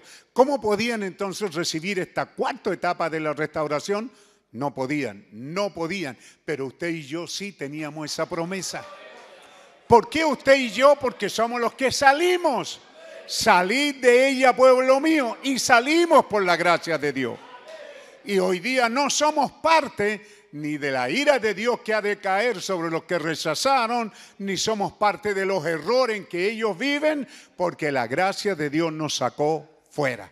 Así que todo eso es de lo que en, en, resumen estamos, o el pastor de la iglesia está guiándolo a usted como iglesia a que ponga atención cuán importante es esto, ¿verdad? Y en esta última parte, ahora mismo, entramos, ¿verdad?, en la visión de Daniel, no porque era el tema la visión de Daniel, sino que el tema era la roca herida, la roca cortada. Entonces, ¿cómo el pastor le va a predicar a usted de una roca cortada? No por mano, sino vamos a dónde está la cita, ¿verdad? Y entonces tuvimos que forzadamente, de la misma manera que el hermano Branham dice, ¿verdad?, que él estaba obligado a entrar en las edades de la iglesia, ¿cierto? Quiero decir, en las 70 semanas de Daniel para entrar en las edades de la iglesia. ¿Qué es lo que hizo él con estos dos mensajes? Eh, son, ¿cuántos son? ¿Cuántos mensajes son los que están en las edades de la iglesia? No son siete, son como diez, porque están las vírgenes fatuas, los 144 mil. ¿Ah?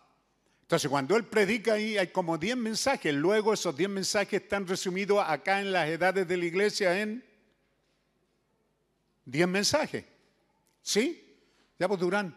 Está la revelación de Jesucristo, la visión de Pasmo, siete edades son nueve y y el resumen, son 10.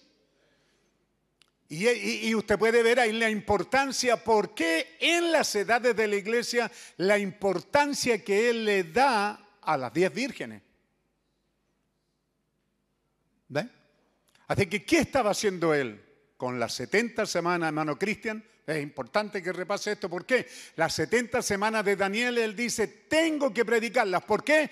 Porque las 70 semanas de Daniel y las siete edades de la iglesia nos colocaban en tiempo presente, nos daban una visión de este tiempo final.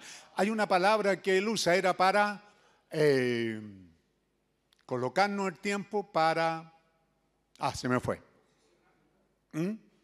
Eh, poner en orden la venida del Señor. ¿Se da cuenta? Porque usted no, hermano, es que entienda.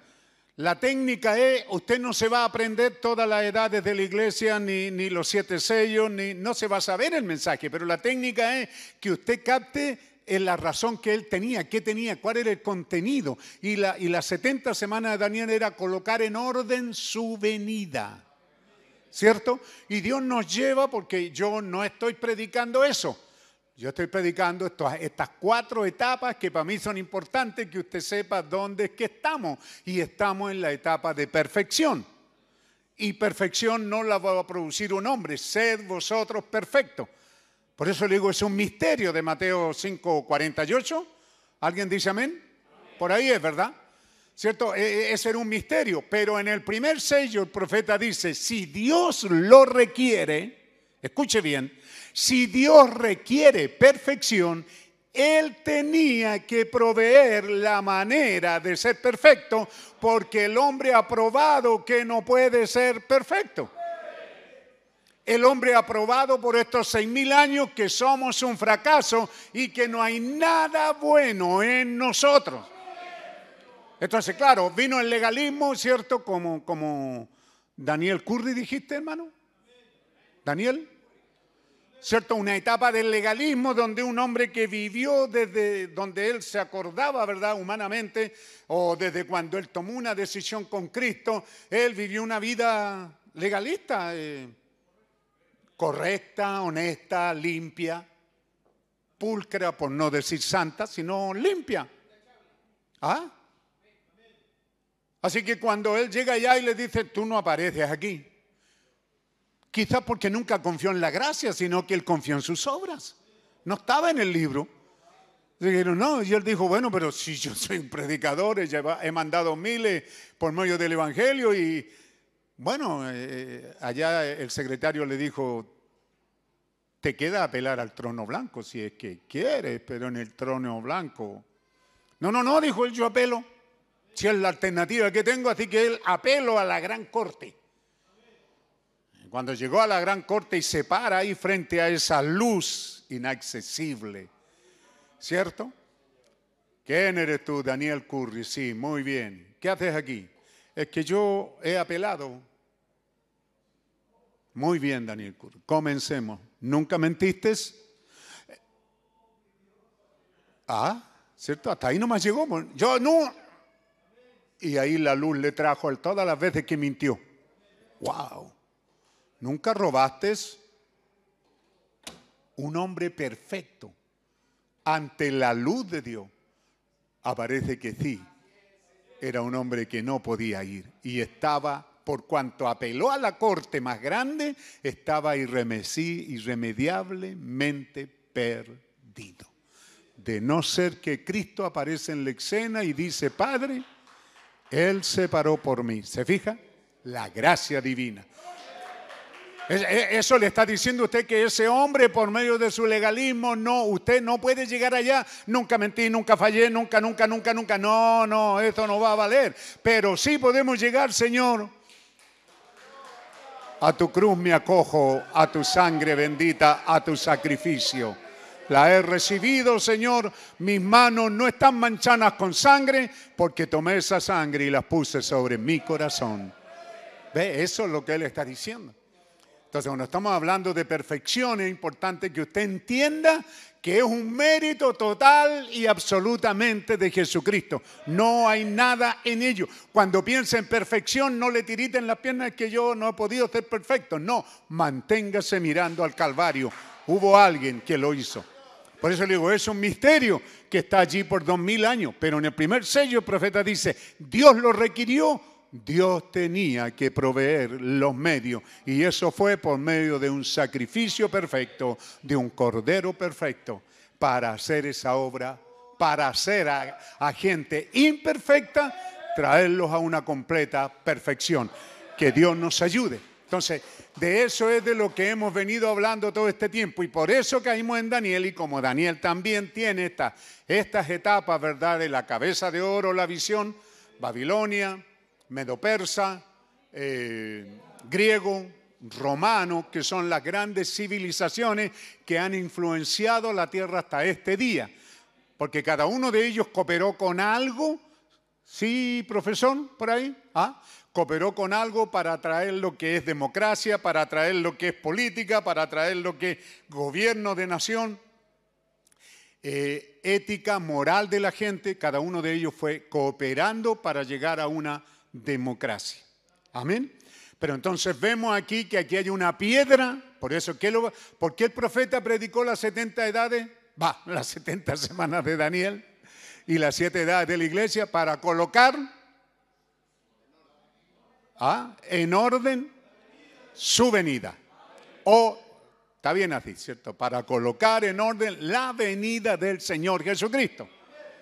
Entonces era importante. Entonces cuando él predica la semana, las 70 semanas de Daniel, él vemos que en la tierra hay un hombre llamado William Branham, para nosotros, la novia de Jesucristo, profeta de Dios para nosotros. Para el mundo no lo cree así ni las denominaciones, pero para nosotros, ¿cierto? Este hombre estaba en la tierra predicando la palabra, estaba colocando en orden su venida y aparecen en la escena, están en la escena, vienen a través de una caminata, ¿verdad? Porque Eisenhower, usted sabe, fue el, el único general de cinco estrellas que ha gobernado o que ha dirigido el ejército más grande en la historia del mundo ha habido grandes, porque los que leen eso y nos apasionamos, a veces con la historia, ¿cierto? Tenemos a Alejandro Magno, Alejandro, ¿cierto? Eh, tenía algo de 30, usted sabe, los que exageran dice tenía un ejército de, de 30, 50 mil hombres contra un ejército de 500 mil. Pero hay otros más realistas que dicen, oye, tipo, eran, el ejército era de 500 mil, más o menos. Claro, claro, pero es que ahí, ¿qué es lo que hacen? Ahí usted le suma y le resta. Depende del lado que lo mire. Entonces te dice, oye, el ejército de Darío era de 300 mil, pero si suma a los caldereros, a los cocineros, a, eran más de 500 mil personas. Y es lo mismo acá con, los que hacen grande, Alejandro, oye, eran 30 mil. Sí, pero estaban los que servían, o sea, el ejército era mucho más grande, pero en comparación, ¿cuánto dijiste? ¿De 5 a 1? 5, de 5 a 1, 6 a 1, 7 a 1 entonces esas grandes batallas. Pero acá tenemos a Eisenhower, ¿cierto? El desembarco fue de 500 mil hombres el día de. Un hombre que comanda a 500 mil hombres en una batalla y que en la pizarra sacó la cuenta antes de mandarlo que de esos 500 mil morirían de entrada en la playa algo de 100 mil. Entonces, por eso es grande, porque tiene que cargar el peso de 100.000 muchachos que fueron masacrados en la playa. Pero el ejército no era de, de 500.000, porque los barcos no se quedaban solos, estos fueron los que desembarcaron. Pero ¿qué de los que estaban en los barcos? ¿Qué de los aviones no andaban sin piloto? Algunos sí, pero la mayoría. Entonces el ejército era mucho más grande. Y ese hombre, al tener el peso, ¿cierto? Y darse cuenta lo que significó una victoria, porque una vida que muere eran millones que desaparecieron. Porque ese hombre no engendró hijo, no hubieron nietos, no hay nadie que represente a esos héroes que murieron ahí. No hay nadie.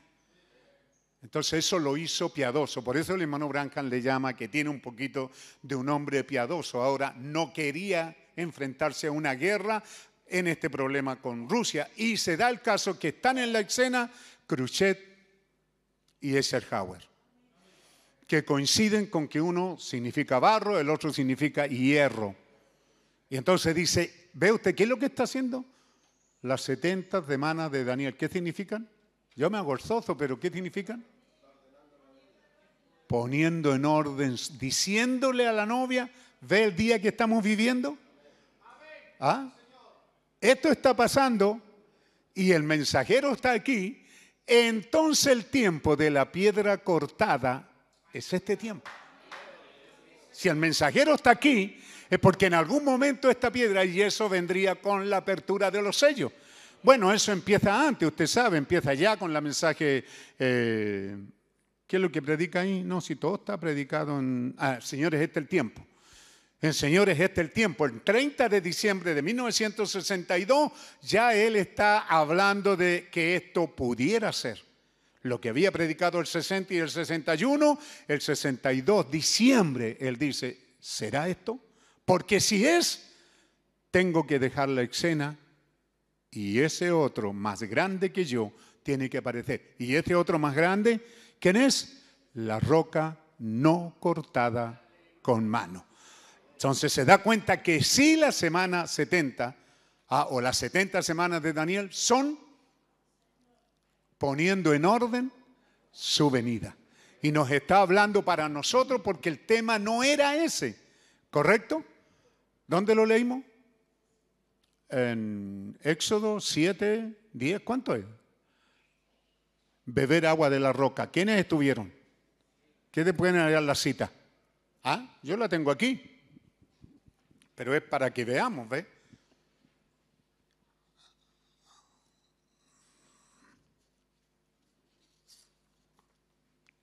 ¿Puede buscarla por ahí?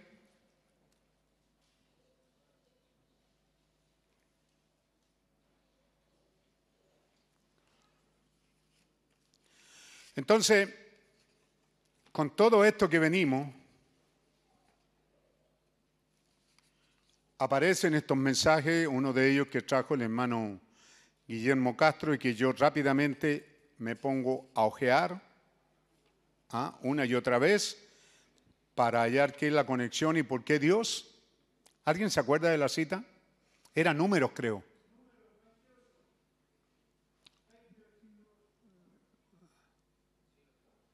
Número era, hermano. Esa cita guárdela. Pero la cita que vimos en días pasados. ¿Alguien la tiene por ahí que la pueda decir? Números 20, versículo 8. ¿Escucharon allá? ¿Puede ponerla?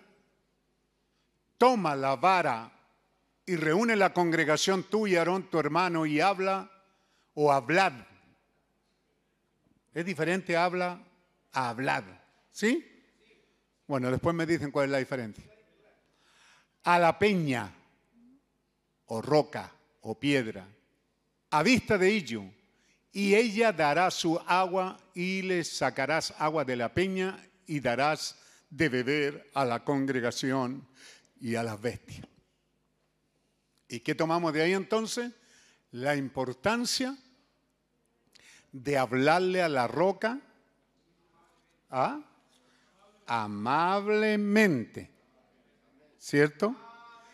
Hablar con esa roca, háblele en término, ¿alguien se acuerda? En buenos términos. ¿Cuántos se gozaron? Estaban en la casa y escucharon, ¿verdad? La importancia de hablarle a la roca en buenos términos, hablarle bien, hablarle amable. Dios no quiere que usted la hiera, esto fue allá.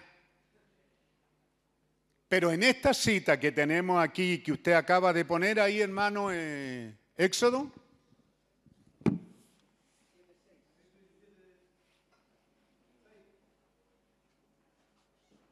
¿quieren un poquito de esto o nos vamos? ¿Entra un poquito? Un poquito que sea, ¿verdad? Entonces, aquí usted puede ver de que esta cita es distinta. ¿Ah? He aquí yo estaré delante de ti allí sobre la peña o la roca en Oreb. Así que anótese, Dios estará allí sobre la roca en Oreb. ¿Mm? Y golpearás la roca y saldrán de ella aguas. Y beberá el pueblo, y Moisés lo hizo así en presencia de los ancianos de Israel. Aquí no le dice habla, porque esta parte es la que le pertenece a Dios. Oreb o Oreb, Oreb, para que leamos como día domingo, Oreb significa lugares secos. Ahí hay otro mensaje. Cuando el espíritu sale del hombre anda en lugares secos. ¿Dónde habitan los espíritus? En lugares secos. ¿Ah?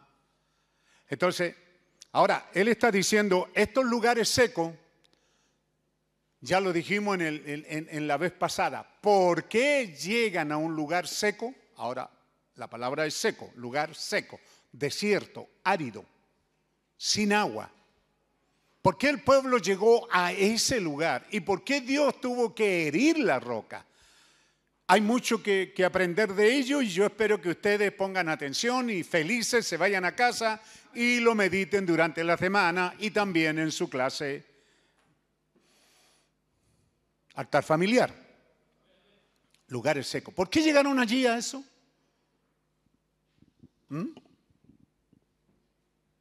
¿Y qué nos decía la vez pasada? Porque el avivamiento se aquietó, ¿cierto? Y digamos que el diablo ha usado todo un ácido venenoso que tuvo la capacidad, hermano, el poder de esparcir su veneno por todo el mundo y mandar esta pandemia, ¿cómo le llamó Jesús? Pestilencia. Pestilencia, gente que hiede, gente apestosa, hedionda. Porque, ¿ah? Estos días, como quería estar con mi nieto Arielito, que estaba de vacaciones, fuimos por ahí al, a este shopping de aquí de Plaza Egaña. Y a mí me gusta caminar, pues hermano. Mi esposa se detiene más en las tiendas a mirar. No, yo camino y miro y de repente andaba mirando zapatos porque si usted nota, estoy con estas botas, ¿ves? Y hubo mucha gente en el tiempo pasado que me regalaba zapatos, pero soy bien complicado con mis pies porque me he dado cuenta que son los que me cargan, hermano. Los que me llevan a mí, entonces soy cuidadoso de que mis pies estén lo más cómodo posible. Lo demás, la cabeza, las demás cosas no me interesan, son mis pies, porque los pobres me llevan al hombro todo el día. Así que les agradezco eso que han hecho hermanos durante temporadas pasadas y a veces yo la usaba un tiempo y luego los regalaba porque no me acomodaban. Así que soy un poco difícil. Así que yo veía zapatos, iba a entrar y, alguien salía adelante, Señor, Señor, pare, pare, pare, así, pero... Y yo quedaba descolocado, pues hermano. Si allá la entrada ya me habían echado, ya me habían hecho todas las asuntos. Pero aquí iba a entrar a un local, Señor, pare, pare, póngase ahí, eh, espere su lugar. Y no había nadie, hermano. Y hay que esperar, espere la fila. ¿Qué si no hay nadie? Soy yo el único. Sí, pero es que tenemos que santiguarlo y todas las cosas. Ya, pues con eso es suficiente. po. Entraba, ya muchas gracias, disculpe la molestia. No, no, no, está bien. Salía, iba a entrar a otro y pare, pare, pare. y igual, y claro, ahí te mirás tú que en el piso hay una cruz, que ahí tenés que pararte, que al frente está el que te toma el balazo a la temperatura. la- Hoy si me lavé las manos en el local del lado. No, pero aquí la se la otra vez. Ahí uno se da cuenta que hay mucha gente que lo tiene usted a distancia. Usted es un apestoso. Si no apestoso, posible. Dios, Dios permitió que el diablo, hermano, esparramara este veneno por todo el mundo para aquietar el avivamiento. Entonces lo que le estoy diciendo no es algo que se me viene a la cabeza, es algo que se me viene al corazón. ¿Cierto? Dios me dice a mí cómo enfrentar al diablo, cómo alimentarlo a usted, cómo mantenerlo. Eso es yo, su pastor. Eso es lo que hace Dios conmigo. Entonces yo traigo un mensaje para decirle, hermano, cuando el, avivamiento se aquieta, ¿ah? la gente se echa en la casa. Y manda a comprar papas fritas, y, y- y cabrita, o cotufa, o ¿cómo, ¿cuál es el otro nombre que se llaman? En los cines tiene otro nombre. Eso que dijeron y que yo no escuché. ¿Ves? Coca-Cola, y nos vamos poniendo guatones, sentados ahí. Hay que ir al culto.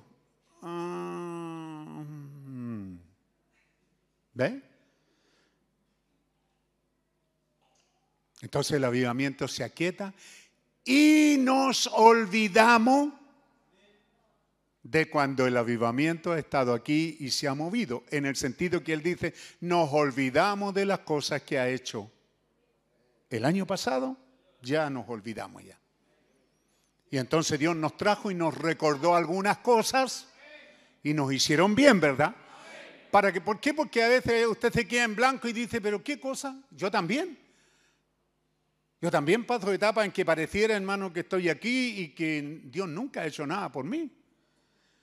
Pero cuando empiezo a recordarme, entonces lágrimas corren por la mejilla. El corazón empieza a bombear, ¿ve? Porque nos acordamos de las grandes y maravillosas y de los buenos tiempos que hemos tenido juntos. Amén. Porque cuando nos aquietamos, nos olvidamos y lo tercero es murmurar. No, es que esto ya me tiene aburrido, ya es que el mismo alimento, el mismo pan celestial, yo quiero, me gustaría comer un, ah, una cebolla frita con ajo. Eso lo comían en Egipto. No, no en el camino a Palestina, ahí no habían cebollas con ajo. Ellos echaron de menos eso. Quizá un buen bistec pobre, ¿verdad? Que sería papa frita, bistec, huevo, cebolla. Y empezaron a reclamar. Y acá también, en esta cita ahora, ahora estamos en otra cita. Y aquí el pueblo otra vez llega a lugares secos, otra vez llega allí donde hay necesidad. ¿Ah? Pero si él tiene necesidad de agua, dice el profeta, llegaron a un lugar Oreb, y Oreb significa lugar seco o desierto. ¿Ve? Cuando nosotros dejamos el compañerismo entre nosotros y el compañerismo en el Espíritu Santo, eso nos lleva a lugares secos. ¿Lo asume? Porque ya como que le cuesta ponerse la corbata, como que le cuesta venir al culto, como imagínense, hay hermanos que les cuesta sentarse frente a la pantalla un rato, les cuesta. No, pero es que es lo mismo, y el pan liviano. Entonces, al llegar a lugares secos, se encuentran con que la discusión, ¿ah? al dejar el compañerismo, al alejarnos el uno al otro, lo hacemos porque tenemos que usar algo para llegar a ese punto. Y ellos lo usaron en contra del alimento y en contra del líder que era Moisés. Ah, no, pero es que Moisés, que este se cree él nomás. Así hay un grupo por ahí de hermanos que están enojados con nosotros. No, que el pastor Peralta, él nomás. Pero así aprendí yo. Así Dios me enseñó que este púlpito no era para compartirlo y que todo el mundo, no, Señor. Así es como aprendí. Y eso nos dio buenos resultados y nos dio éxito. ¿Por qué habríamos de cambiarlo? ¿Ah? Y es con Moisés lo mismo, ¿eh? él, él, él, él, Moisés, Moisés, Moisés. Entonces, ¿por qué? Porque eh, la gente que se enfría espiritualmente tiene que usar una excusa para eso y la excusa es, no, pero es que él. ¿Ah? El pastor, los diáconos, que los ancianos, que este, que el otro, que no me gusta, que... ¿Ah? Ellos empezaron recién, ¿cierto?, a tener, ¿qué cosa? Esta clase de discusiones. ¿Mm? Comenzaron en esos lugares secos a transformarse en cactus y a espinarse. ¿Ah? ¿Se ha dado cuenta usted que a veces hay hermanos que se saludan y, y- y se saludan pinchándose? Es como una costumbre, es como que ya sus pinchazos son cosquillitas. Sí, pero a veces pasan a herir. A veces son bromas. ¿Ah? No, no hay una amablemente un qué, alegría, hermano, verte, Dios te bendiga, no, sino que a veces vamos compullándolo. Ay, aquí está, y que mire, y que tú, y que ya, y que fue, y que cuándo. ¿Mm? Algunos viven pullando, viven quejándose, quejándose. A mí me tienen abandonado, a mí esto, a mí lo otro, a mí aquí, a mí allá. Entonces llegaron a un lugar, dice usted, a Oreb, es el lugar donde Dios se desanimó con el pueblo. Se desanimó. ¿Ve? Y entonces hizo que Dios tomara esta decisión de decirle a Moisés, ahora ve sobre la roca, yo estaré sobre ella. Ahora Dios dice, yo estaré sobre ella. Y ahora hiere la roca.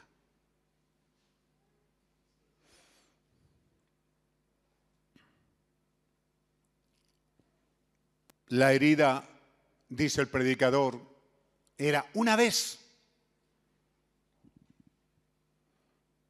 ¿Qué era lo que estaba, hermanos, si Dios es hombre? en la mente de Dios en esta hora. Cuando el pueblo comenzó a quejarse, a quejarse por las reuniones, a quejarse porque muchos cultos, a quejarse porque qué tanto cantan, a quejarse porque oran, a quejarse porque no oran. Es como yo decía, hermano, vea usted, ¿cuánto de esto no hay en usted? Que usted escucha aquí cuando venía el, asunto de la vacuna, ¿ah? la farándula y en todas partes, y la gente, usted oía voces por ahí que decía que se la ponga él primero. Claro, que se la ponga eh, Piñera primero, si sobrevive la ponemos nosotros. Ve, esa es la gente. ¿Usted se va a vacunar? No, yo tengo que vacunarme si, si veo que él se la pone. ¿Ah? En Perú fueron y se la pusieron y ahora lo están metiendo preso porque se las pusieron. No, pero ¿cómo se le ocurre? Hicieron abuso de autoridad, ellos primero y, cuando el pueblo... ¿Cuándo va a satisfacer al pueblo, dígame usted? Dígame a eso, hermano. Aquí y allá en la casa. Vivimos reclamando porque sí y porque no. ¿Ah? Primero que se la ponga él, que se la ponga el alcalde, que se la ponga esto, que se la pongan ellos. Cuando ellos dicen no, los ancianos, entonces yo le eché la broma, ve, eso hay que matarlos primero. Están estorbando. Digo, eso yo no me la pongo, pero era una broma. Entonces mi esposa me dijo, lo haremos, ahí vamos, le dije, pero no estoy interesado en eso, estoy creyendo en mi Dios. Pero ya les dije, cuando un anciano me llama y dice, pastor, esto y esto y esto es lo que dicen, le dije, vaya y póngate la inyección. Su, pa su pastor dice que te la ponga el presidente. Y el profeta dice que sométase a las autoridades.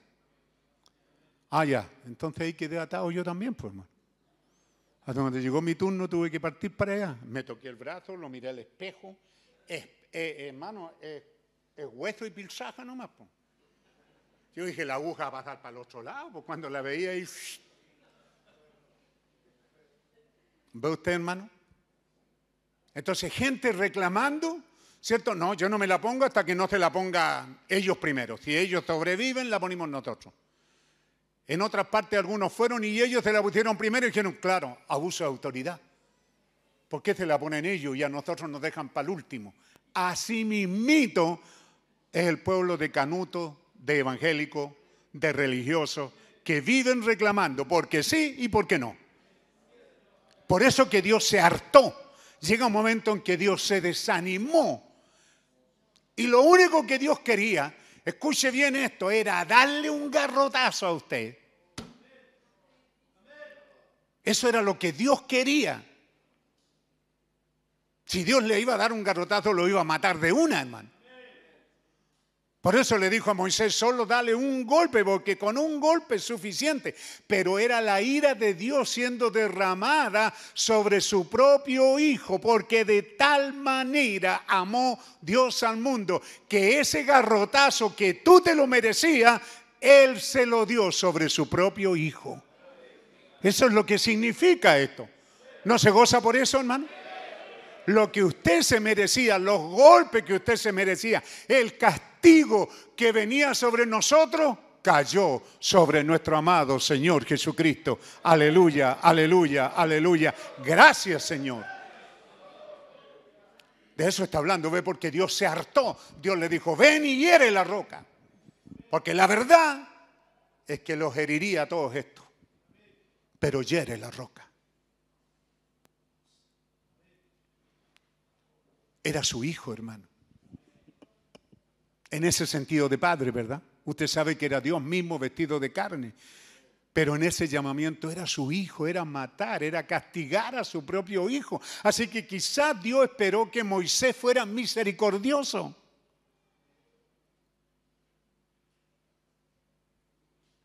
Que hiriera la roca, pero la hiriera. Pero no, Moisés también estaba enojado con el pueblo. Así que también aprovechó la, la vara para también cooperar con el golpe para que usted entienda cuán grande precio pagó el apreciado por nosotros. ¿Lo entiende, hermano? Esta palabra me la aprendí siendo pentecostal. Cuando la oí quebrantó mi corazón. Cuando fue herido el apreciado por nosotros. Cuán grande precio pagó el apreciado por nosotros. Porque sí valía. Él valía mucho más que esas 30 monedas de plata. Pero entonces la roca fue herida. Y cuando la roca fue herida, derramó abundante agua. Toma la vara y trae a los ancianos de testigo y yo me pararé sobre la roca delante de vosotros. Y esta roca era Cristo. Él debería de haber golpeado a la gente. ¿Ve? Pero en lugar de golpear a la gente, Él golpeó la roca. ¿No quebranta su corazón, hermano? Él debió de golpearnos, lo merecíamos. Merecíamos la muerte, merecimos el infierno, merecimos todas esas cosas, pero Él hizo que su castigo cayera sobre la roca. Y la roca, mediante la obra bendita de Dios, trajo salvación le trajo agua a un pueblo agonizante. Le trajo agua, a un pueblo moribundo. ¿Ve lo que hizo? Pero cuando esta roca, roca produjo sus aguas, hubo más de dos millones de personas, aparte de los bueyes y camellos, y todos los demás que bebieron de ella en cubas de agua. Fue un torrente abundante que brotó. Aún David dijo, mi copa está rebosando es un caudal.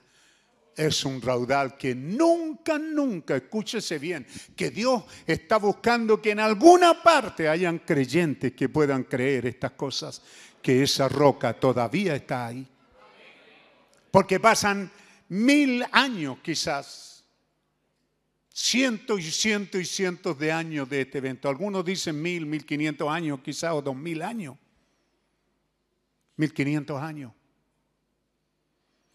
cuando aparece Pablo diciendo, y esa roca no solamente les dio agua, escuche bien hermano, ¿puede creerlo? No hay, no hay, no hay, no hay una prueba científica aquí. Pero esa roca siguió a Israel por todo el desierto. ¿Cómo pudo ser eso? Usted dice, el pueblo, nosotros buscamos a Dios. No, hermano, dice, Dios estableció que esa roca lo siguiera a ellos por donde quiera que fuera. ¿Hay algún lugar donde tú puedes estar escondido y alejado de esa roca? No, porque Él estableció que esa roca no seguiría donde quiera que vayas. ¿De qué otra manera usted entiende cuando, cuando, cuando el profeta dice, el pastor en la iglesia muchas veces tiene que ir, eh, da, da como a entender, tiene que pecar para rescatar a un pecador? Y claro, alguien algún mundano lo malentiende. Alguien diría, oye, si, si el pastor va a ir a rescatar a un adúltero, ¿significa que tiene que adulterar? No, pero tiene que transgredir ciertas reglas. Que el legalista le diría, no vaya a buscar a ese. Pero esa roca de todas maneras va a ir detrás de ese. Aleluya, aleluya. Ya la hora se me hizo tarde. Así que terminamos con esto, que es importante, porque tengo tiempo, si Dios quiere y nos da vida, el viernes podemos seguir y podemos seguir también el domingo. ¿Cuántos están interesados en el tema? A mí, yo estoy interesado y lo estoy releyendo y se lo estoy repredicando. Pero si usted va, dice el profeta, anote la cita, quizás la repasemos luego. Si usted va a Génesis 21, 14, rapidito por favor, yo la voy a buscar. Me gustaría aquí es donde Abraham echó a Agar. Y Agar tenía un hijo y ese hijo era Ismael. ¿Ah? Entonces Abraham se levantó muy de mañana y tomó pan y un odre de agua y le dio a Agar, poniéndole sobre su hombro y entrególe el muchacho y la despidió y ella partió y andaba errante por el desierto de Seba. ¿Lo puedes poner ahí mejor? Ahí lo leo ya. El que sigue. Y, y le faltó el agua del odre. Entonces usted tiene que ver la película, por favor. No, yo no sé si existe una película. No estoy hablando de cine. Estoy hablando, tiene que ver el cuadro. No puede quedarse con eso. Tiene que darse cuenta ahí que dice, y echó al muchacho debajo de un arbusto cuando el agua se acabó en ese desierto de, ¿cuánto dijo Berseba? ¿Me están siguiendo? ¿Están aquí todavía? ¿Allá en la casa también? Bien. Ella era una madre. Y siendo que era una madre y amaba a ese muchacho, ¿qué podía hacerlo? Lo dejó debajo, de un árbol. Y ella se alejó, dice el profeta, como a un tiro de arco. ¿Pueden ser cuánto? Pueden ser 100 metros, 50, depende de la fuerza y del arco. Pero eh, esto de allá, de, de, de la calle hasta aquí, tiene 100 metros. Hasta ahí al fondo de la iglesia, hasta allá tiene 150. Un tiro de arco se alejó. Una madre deja al niño en un arbusto, es desierto, así que no era un arbusto refrescante, ¿cierto? Y ella se va como un tiro de piedra, como un tiro de arco, porque decía, no veré al muchacho morir. Y se sentó y alzó la voz y lloró. Aquí hay una madre llorando. E, e, esta escritura todavía no, no ha sido abierta, hermano Checho Pastene. No se abre todavía la escritura que hay una roca en el desierto que da agua. No, todavía no aparece Cristo, ni siquiera la roca. Esto está a años anteriores todavía. Pero para que usted vea que la palabra de Dios continúa siendo la palabra. Qué tremendo, hermano.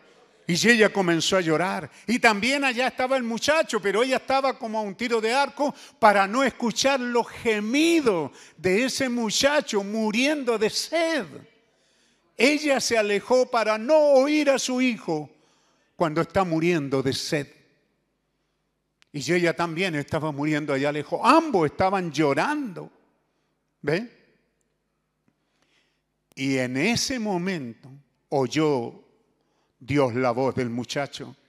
Y el ángel de Dios llamó a Agar desde el cielo y le dijo, ¿qué tienes, Agar? No tema, porque Dios ha oído la voz del muchacho en donde está. Levántate, alza al muchacho y hácele de la mano, porque en gran gente le tengo de poner. Entonces abrió Dios sus ojos y vio una fuente de agua. Vio agua y fue lleno el odre de agua y dio de beber al muchacho. El profeta dice, hermano, esa fuente existe hasta el día de hoy. Yo le creo. Allí está, dice, esa fuente de agua. Ve, porque el corazón de una madre afligida y el gemido de un muchacho muriendo de sed trajeron a la roca, a la escena y clamaron a la roca y la roca les dio agua. Por eso que es Jesucristo el mismo de ayer, de Génesis, de hoy y por los siglos. Y usted tiene a David cuando estaba en el desierto y él decía, ciertamente mi copa está rebosando. En el Salmo 23 creo que Ciertamente, si mi copa está, no, él no dijo mi copa está seca de agua, no, mi copa está rebalsando.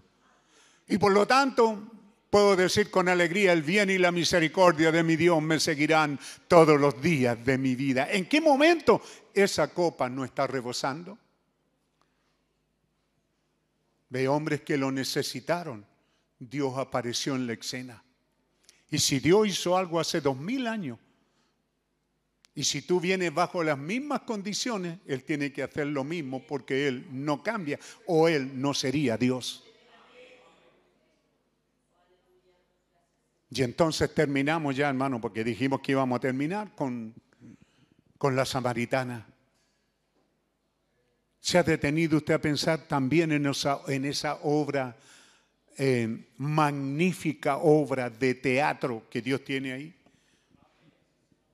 Esa, esa, esa, obra musical, esa obra teatral, ese gran cine de Dios, ese gran drama de Dios. Una mujer hastiada de la vida, una mujer cansada. No anhelaba él, ella quizás tener un hombre que la amara y le diera un hogar y tener hijos.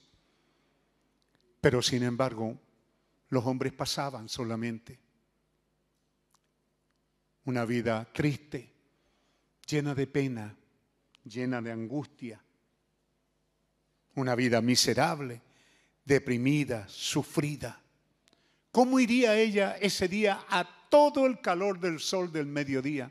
Ni siquiera podía ir con las otras mujeres, ni siquiera podía ir en la mañana a buscar agua en el frescor de la mañana porque iban las vírgenes y las mujeres. Tampoco podía ir en la tarde.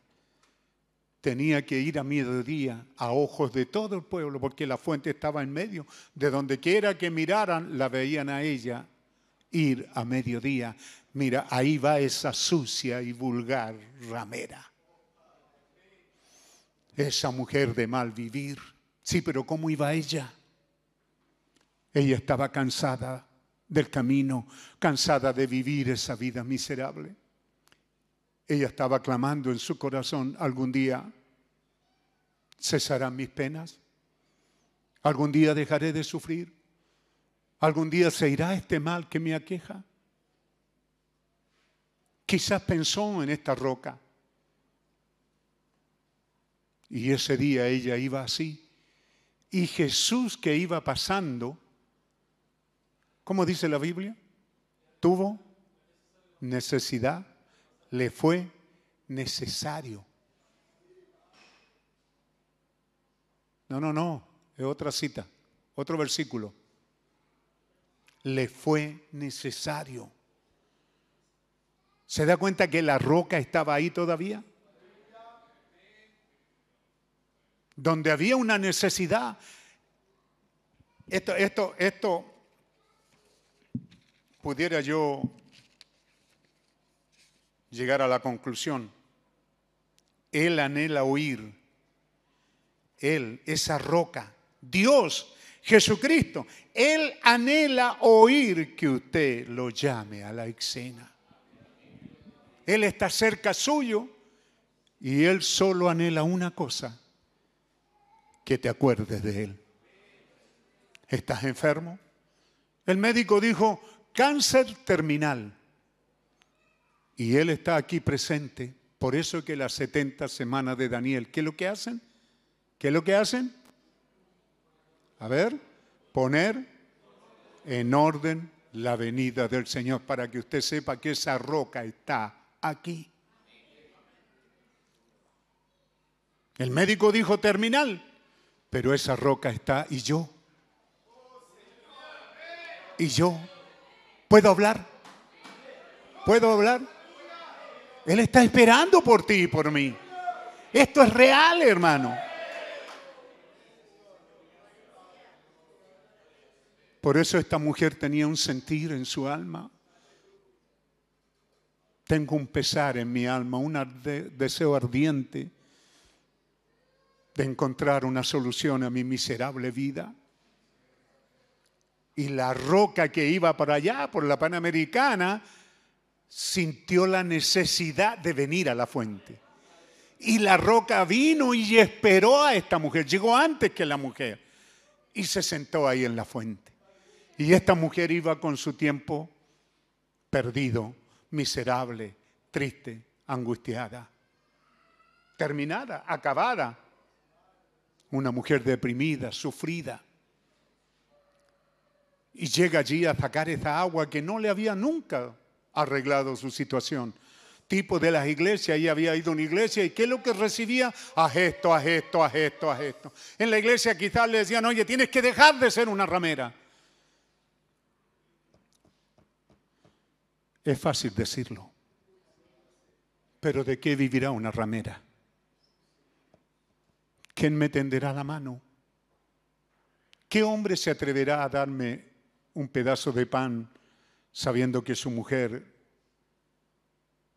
¿qué mujer se atreverá a alimentarme?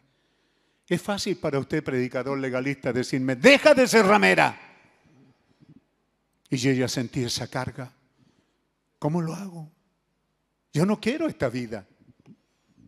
Y llega la fuente y yo oye una voz que le dice, mujer, dame de beber. Era la roca.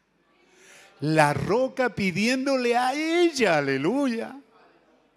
La roca que es la fuente de agua que salta para vida eterna, diciéndole, dame de beber. Tengo sed, no, no tengo sed. Quiero conversar contigo. La roca podía decirle, quiero oír tu voz, mujer. Quiero conocer tu vida.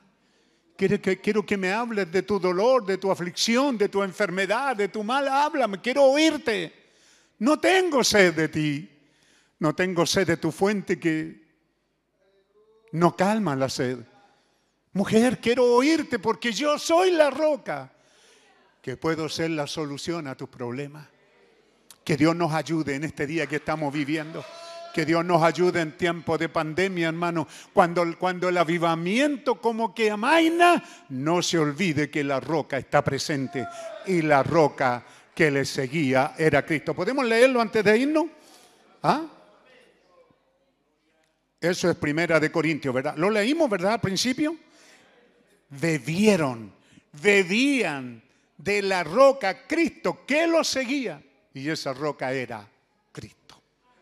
¿Usted cree que la roca lo seguía? Busque, busque usted lo natural. Quizás no hay ninguna prueba de que ellos iban y una roca iba caminando. Pero la Biblia dice que sí iba. Y que sí iba atento. Quiero oír tu voz. No tienes que golpearme, ya el Padre me golpeó. Ya fue herida por nosotros. ¿Por qué habría de pedirle algo de lo cual Él ya pagó el precio? Solo háblale y pídele agua y agua va a cambiar tu orep. Ya no vas a vivir en un desierto amargo, agrio, hablando mal del hermano, de la familia. se presenta algo y hablar mal. La cuestión es hablar mal. Sale el vecino, ah, el vecino, ta, ta. Sale el compañero, uy, el compañero. Uh, sale este otro y el acreedor, ay, el acreedor. Me molesta. ¿Y a quién no le molesta que le vengan a cobrar, hermano? Sale el hermano, ay, tu hermano ese. Sale el papá y el papá. Y sale el hijo y el hijo. Y sale la mamá y sale el suegro y sale la suegra. Siempre hay algo por qué hablar mal. Es porque estás en Oreb. Necesitas agua para que sientas gozo y alegría y sientas paz y regocijo. Esta mujer habló con la roca y no sabía, solo le dijo que tenía un pesar, que ella era una ramera, que ella había vivido una vida miserable, pero ella tenía una esperanza. Y la esperanza era cuando esa roca aparezca. Cuando, cuando, esa roca aparezca, yo he predicado esto en diferentes partes del mundo donde he ido. Cuando esa roca aparezca, entonces dejaré de ser ramera. Cuando yo me encuentre con ella. Y la roca le dice, mujer, yo soy esa roca. Es la única vez que la roca se identificó con alguien en la tierra. Es la única vez que él dijo, yo soy. Se lo dijo a esa mujer y esa mujer, téngalo por seguro, que ahora halló una razón por qué vivir y nunca más tuvo que andar vendiendo su cuerpo. Y Jesucristo es el mismo de ayer, de hoy y por los siglos. Tú que eres amargado, triste, que no quieres venir a los cultos, que no quieres activar, sepas que Dios todavía está llamando. Todavía hay gente tomando decisiones. Todavía hay gente queriendo bautizarse. Hay moribundos que antes de irse a casa quieren tomar una decisión con Cristo. Yo te pregunto, ¿qué de ti, hermano y hermana que estás en la casa? ¿Qué de ti que ni siquiera quieres venir a aprovechar estos tremendos y maravillosos cultos que Dios nos da de volver a reencontrarnos? ¿No es motivo de vida, hermano? No es vida cuando ve a su hermano, no es vida cuando ve a usted a estos niños volver a correr, a volver a jugar, a volver a reír. Qué tremenda bendición de Dios, hermano. Que Dios nos bendiga en esta hora. Puesto de pie, digámosle gracias, Señor. Podemos seguir con este tema después, ¿verdad?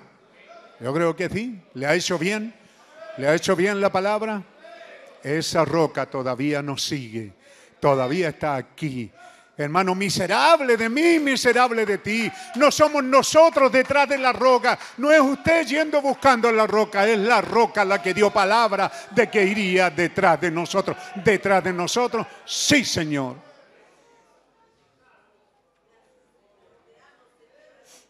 Esa mujer era una ramera y el profeta estaba hablando con ella y le vio sus uñas pintadas de los pies y le vio lo mal vestida y le vio que la ramera le, le insinuó al hermano Branham, haciendo su trabajo, ¿tú quieres estar conmigo?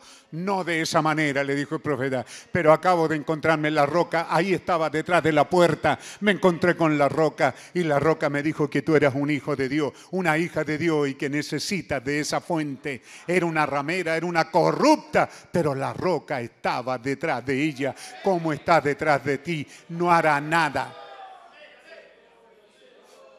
Saca ese legalismo, hermano, de andarnos condenando el uno al otro, de andarnos acusándonos el uno al otro. ¿Acaso no está ese mismo pecado en ti? Sí, lo está. Todos somos malos, todos hemos pecado y ningún hombre ha podido cumplir la ley de Dios. La ley de Dios no vino para que el hombre la cumpliera, vino para que nos diéramos cuenta que somos pecadores y que necesitábamos a Cristo Jesús.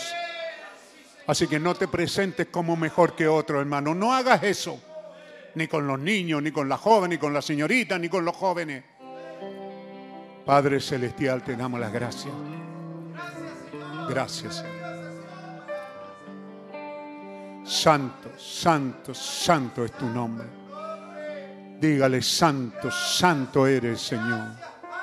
Santo, santo, santo, Señor Dios Todopoderoso. Aleluya, aleluya, aleluya. Bendito Señor amado. Te adoramos, te alabamos, te bendecimos. Te damos honor y te damos gloria. Te damos adoración y alabanza. Gracias por esta roca que todavía está aquí. Esta roca no cortada con mano humana está aquí en esta hora. Las 70 semanas de Daniel eran para hablarnos acerca del orden de la venida de Cristo. Estaban hablando que estas cosas tomarían su lugar primero, que esa roca tomaría su lugar en nuestro medio y está aquí ahora mismo. Ayúdanos a creer, Señor. Ayúdanos a amarte. Ayúdanos a mirar de que hay una hendidura en la roca donde te puedes esconder, creyente. Hay una hendidura en la roca. Esa hendidura fue hecha por una mano, por una vara en la mano del profeta, por una orden del gran Dios Todopoderoso. Y la roca quedó herida, herida para que tan pronto tú, hermano, clames, salga agua de esa herida. Agua de gozo, sanidad, vida nueva, vidas cambiadas, vida renovada, vidas alegres, vidas en paz, vidas satisfechas. Santo, santo, santo es tu nombre, Señor. Te adoramos, te alabamos, te bendecimos, te damos honor, te damos gloria. Aleluya. ¿Alguno se ha descarriado? ¿Alguno ha actuado mal? ¿Ha perdido usted el gozo? ¿No hay agua? ¿Está seco? Él está cerca de usted para oírle. Y Él sabe cada movimiento que usted hace, no importa, Él lo sabe. Y Él anhela oír que usted lo llame a la escena. Sí, Señor, invocamos tu nombre y te llamamos a la escena. Danos agua de vida, Señor. Aguas de gozo, aguas de sanidad, aguas de alegría. Danos agua, Señor, de un avivamiento fresco que inunde nuestras almas. Gracias, Señor. Sana al enfermo, socorre al afligido, da fuerza al que no tiene ninguna, alcanza al descarriado y atráelo de vuelta a casa. Que así sea en esta hora, Padre Santo. Bendito Dios Todopoderoso. Aleluya, aleluya, aleluya. Gracias, Señor. Bendito Dios Todopoderoso. Gracias, soberano Señor. Gracias, soberano Señor. Santo, santo, santo. ¿Cómo pudiéramos pedirte que vayas con nosotros si acabas de decirnos que siempre estás detrás de nosotros? Solo queremos agradecértelo, Señor. Gracias, Padre. Gracias. Eleve su voz a Dios y dígale gracias. Cántele al Señor, adórele, bendiga el nombre del Señor.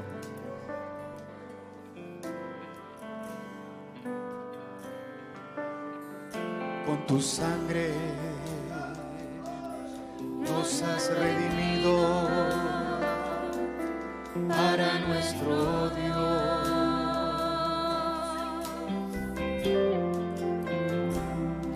De todo linaje, pueblo, lengua y nación.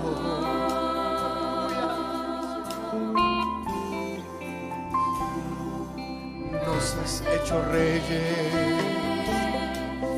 y sacerdotes para nuestro Dios.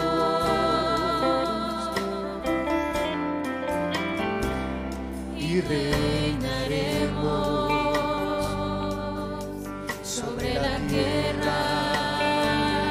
Aleluya, aleluya. Gloria al Cordero. Sí, Señor, aleluya. Gloria a Dios. exaltar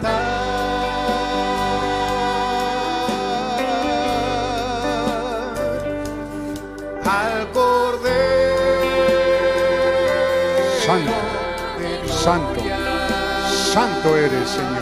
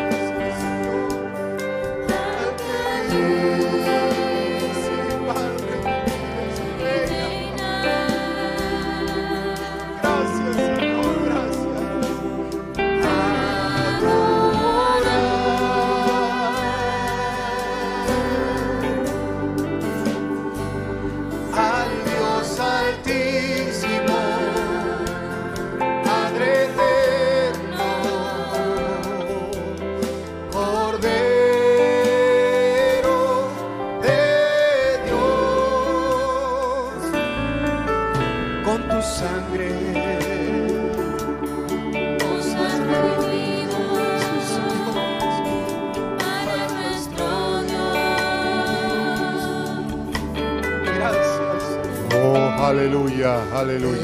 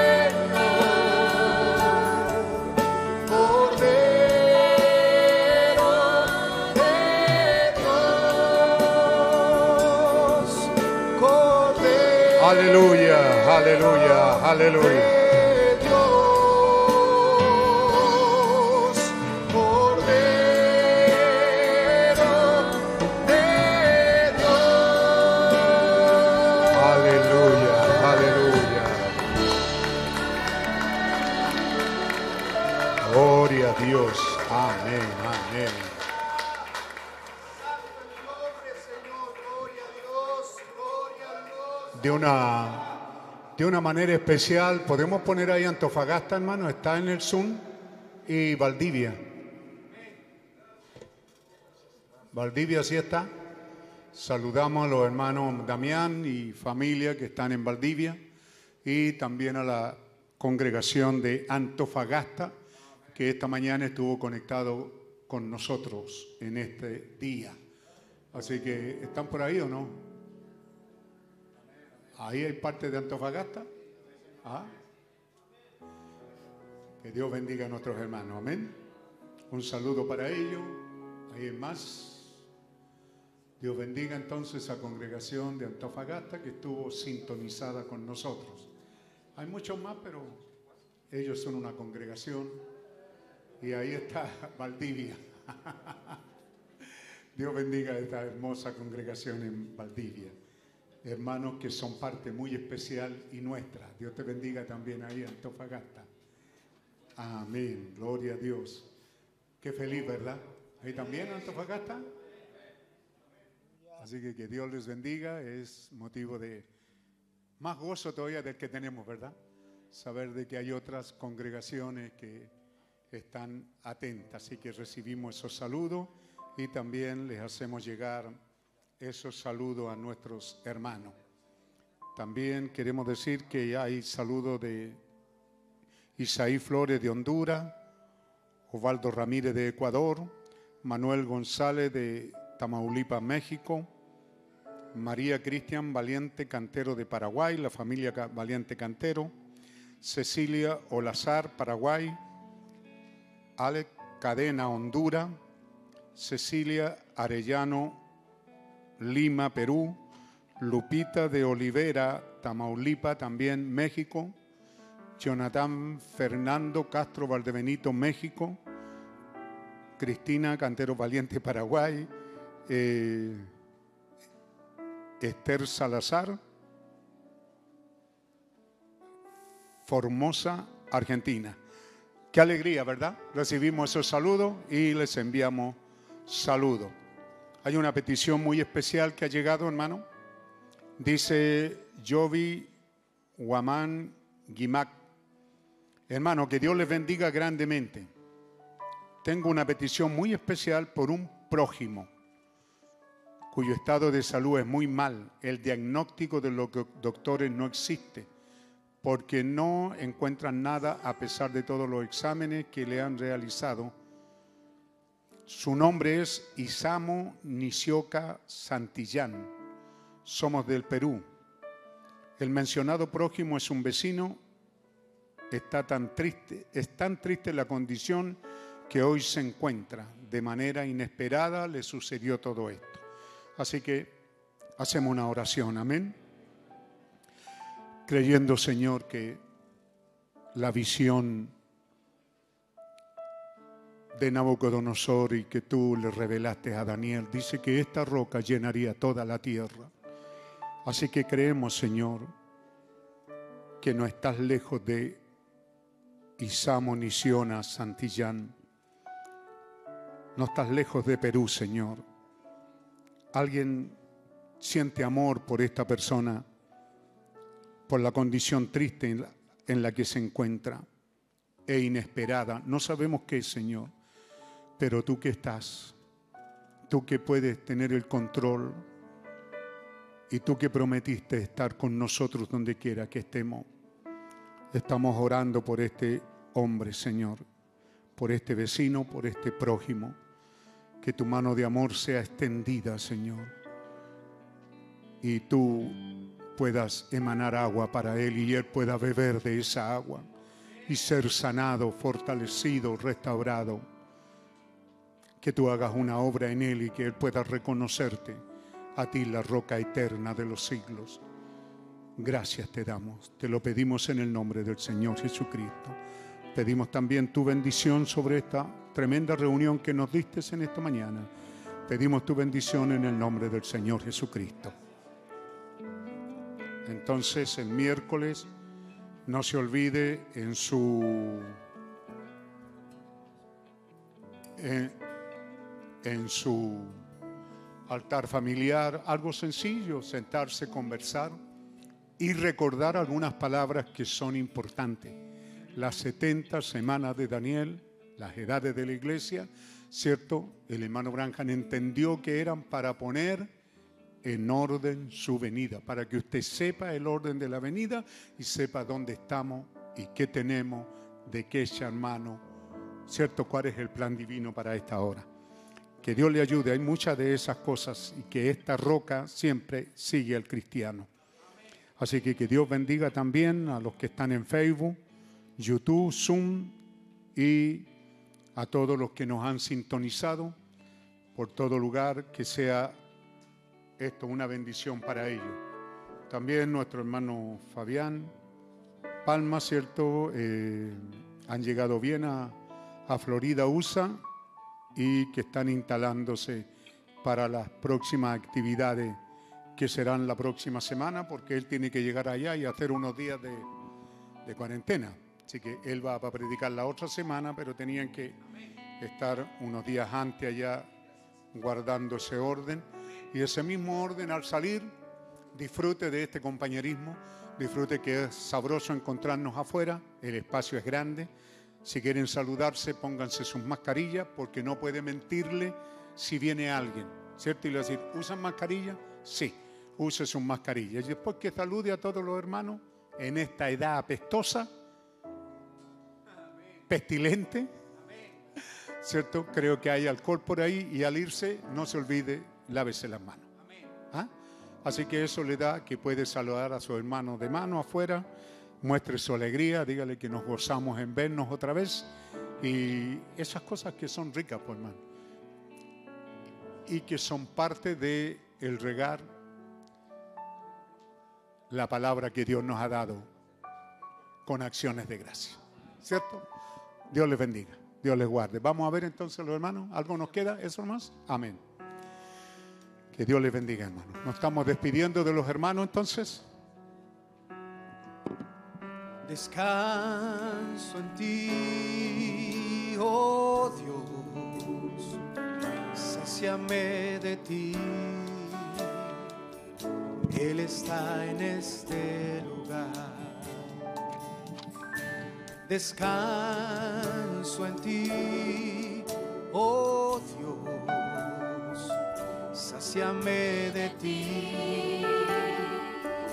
Él está en este lugar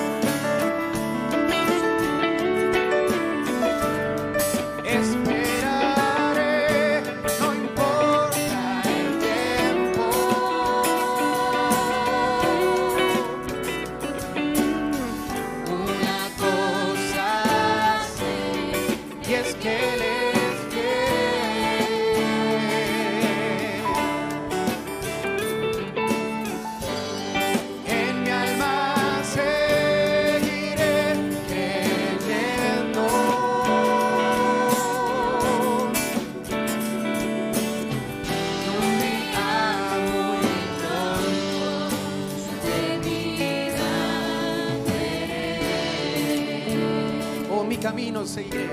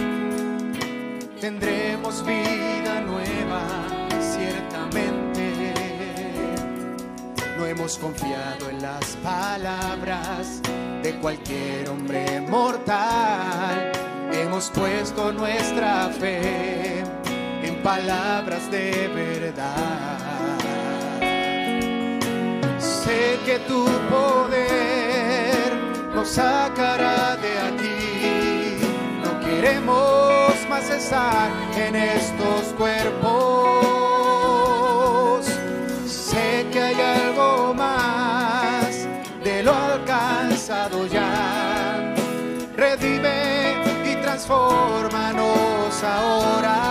Oh, sé que tu poder nos sacará de aquí.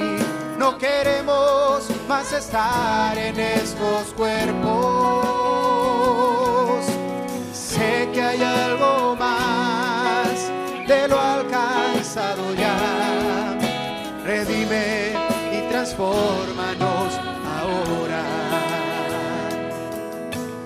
Espero verte pronto, Padre mío. Y ya no seré el mismo en tu presencia. Oh, qué promesa, Señor. Volver a lo que fuimos nos alegra. Y dejar todo este cuerpo que nos pesa. Oh Señor, tu amor, Señor, nos dará fuerza y valor a seguir y esperar por nuestra transformación. Y sé que tu poder nos sacará de aquí. No queremos más estar en estos cuerpos. Sí, Señor. Sé que hay algo más de lo alcanzado ya.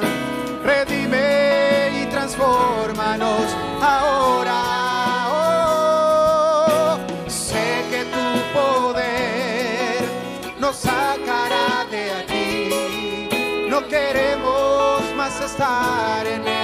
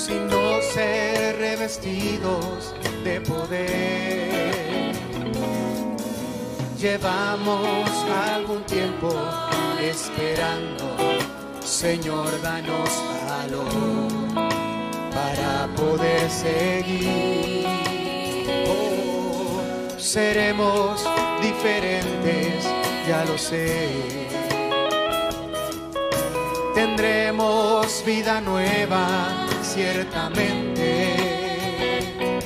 No hemos confiado en las palabras de cualquier hombre mortal. Hemos puesto nuestra fe en palabras de verdad. Sé que tu poder nos sacará de aquí.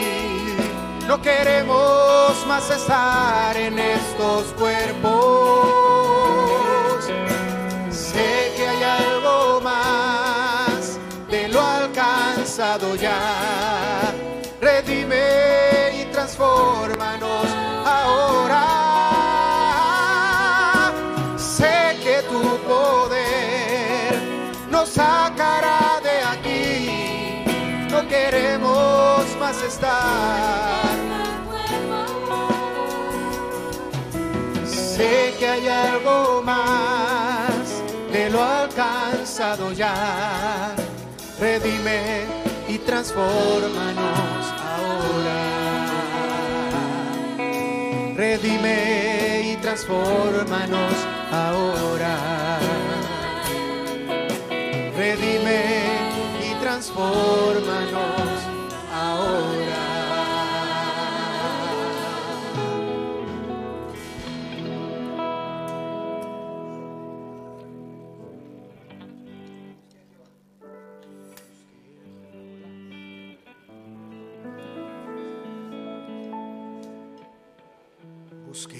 Jehová y él me oyó.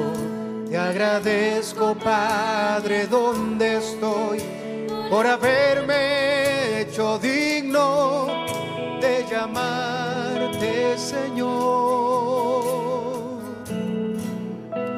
Tus ojos son testigos de las cosas que he sobrellevado, de los tragos amargos que he tomado por buscarte y serte fiel. Luchado por vivir, luchado por seguir.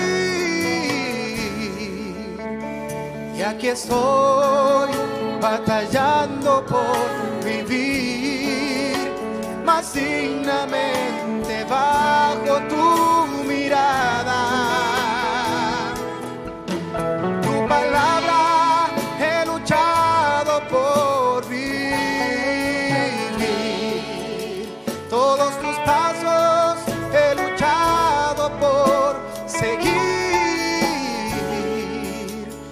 Y aquí estoy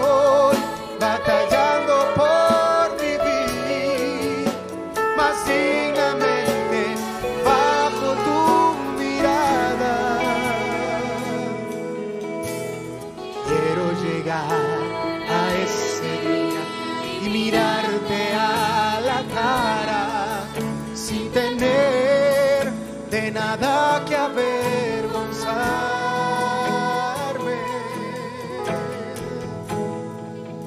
Ya no queda mucho por hacer, todo ya es sabido, esfuérzate, que aquel día nuevo viene y está por nacer.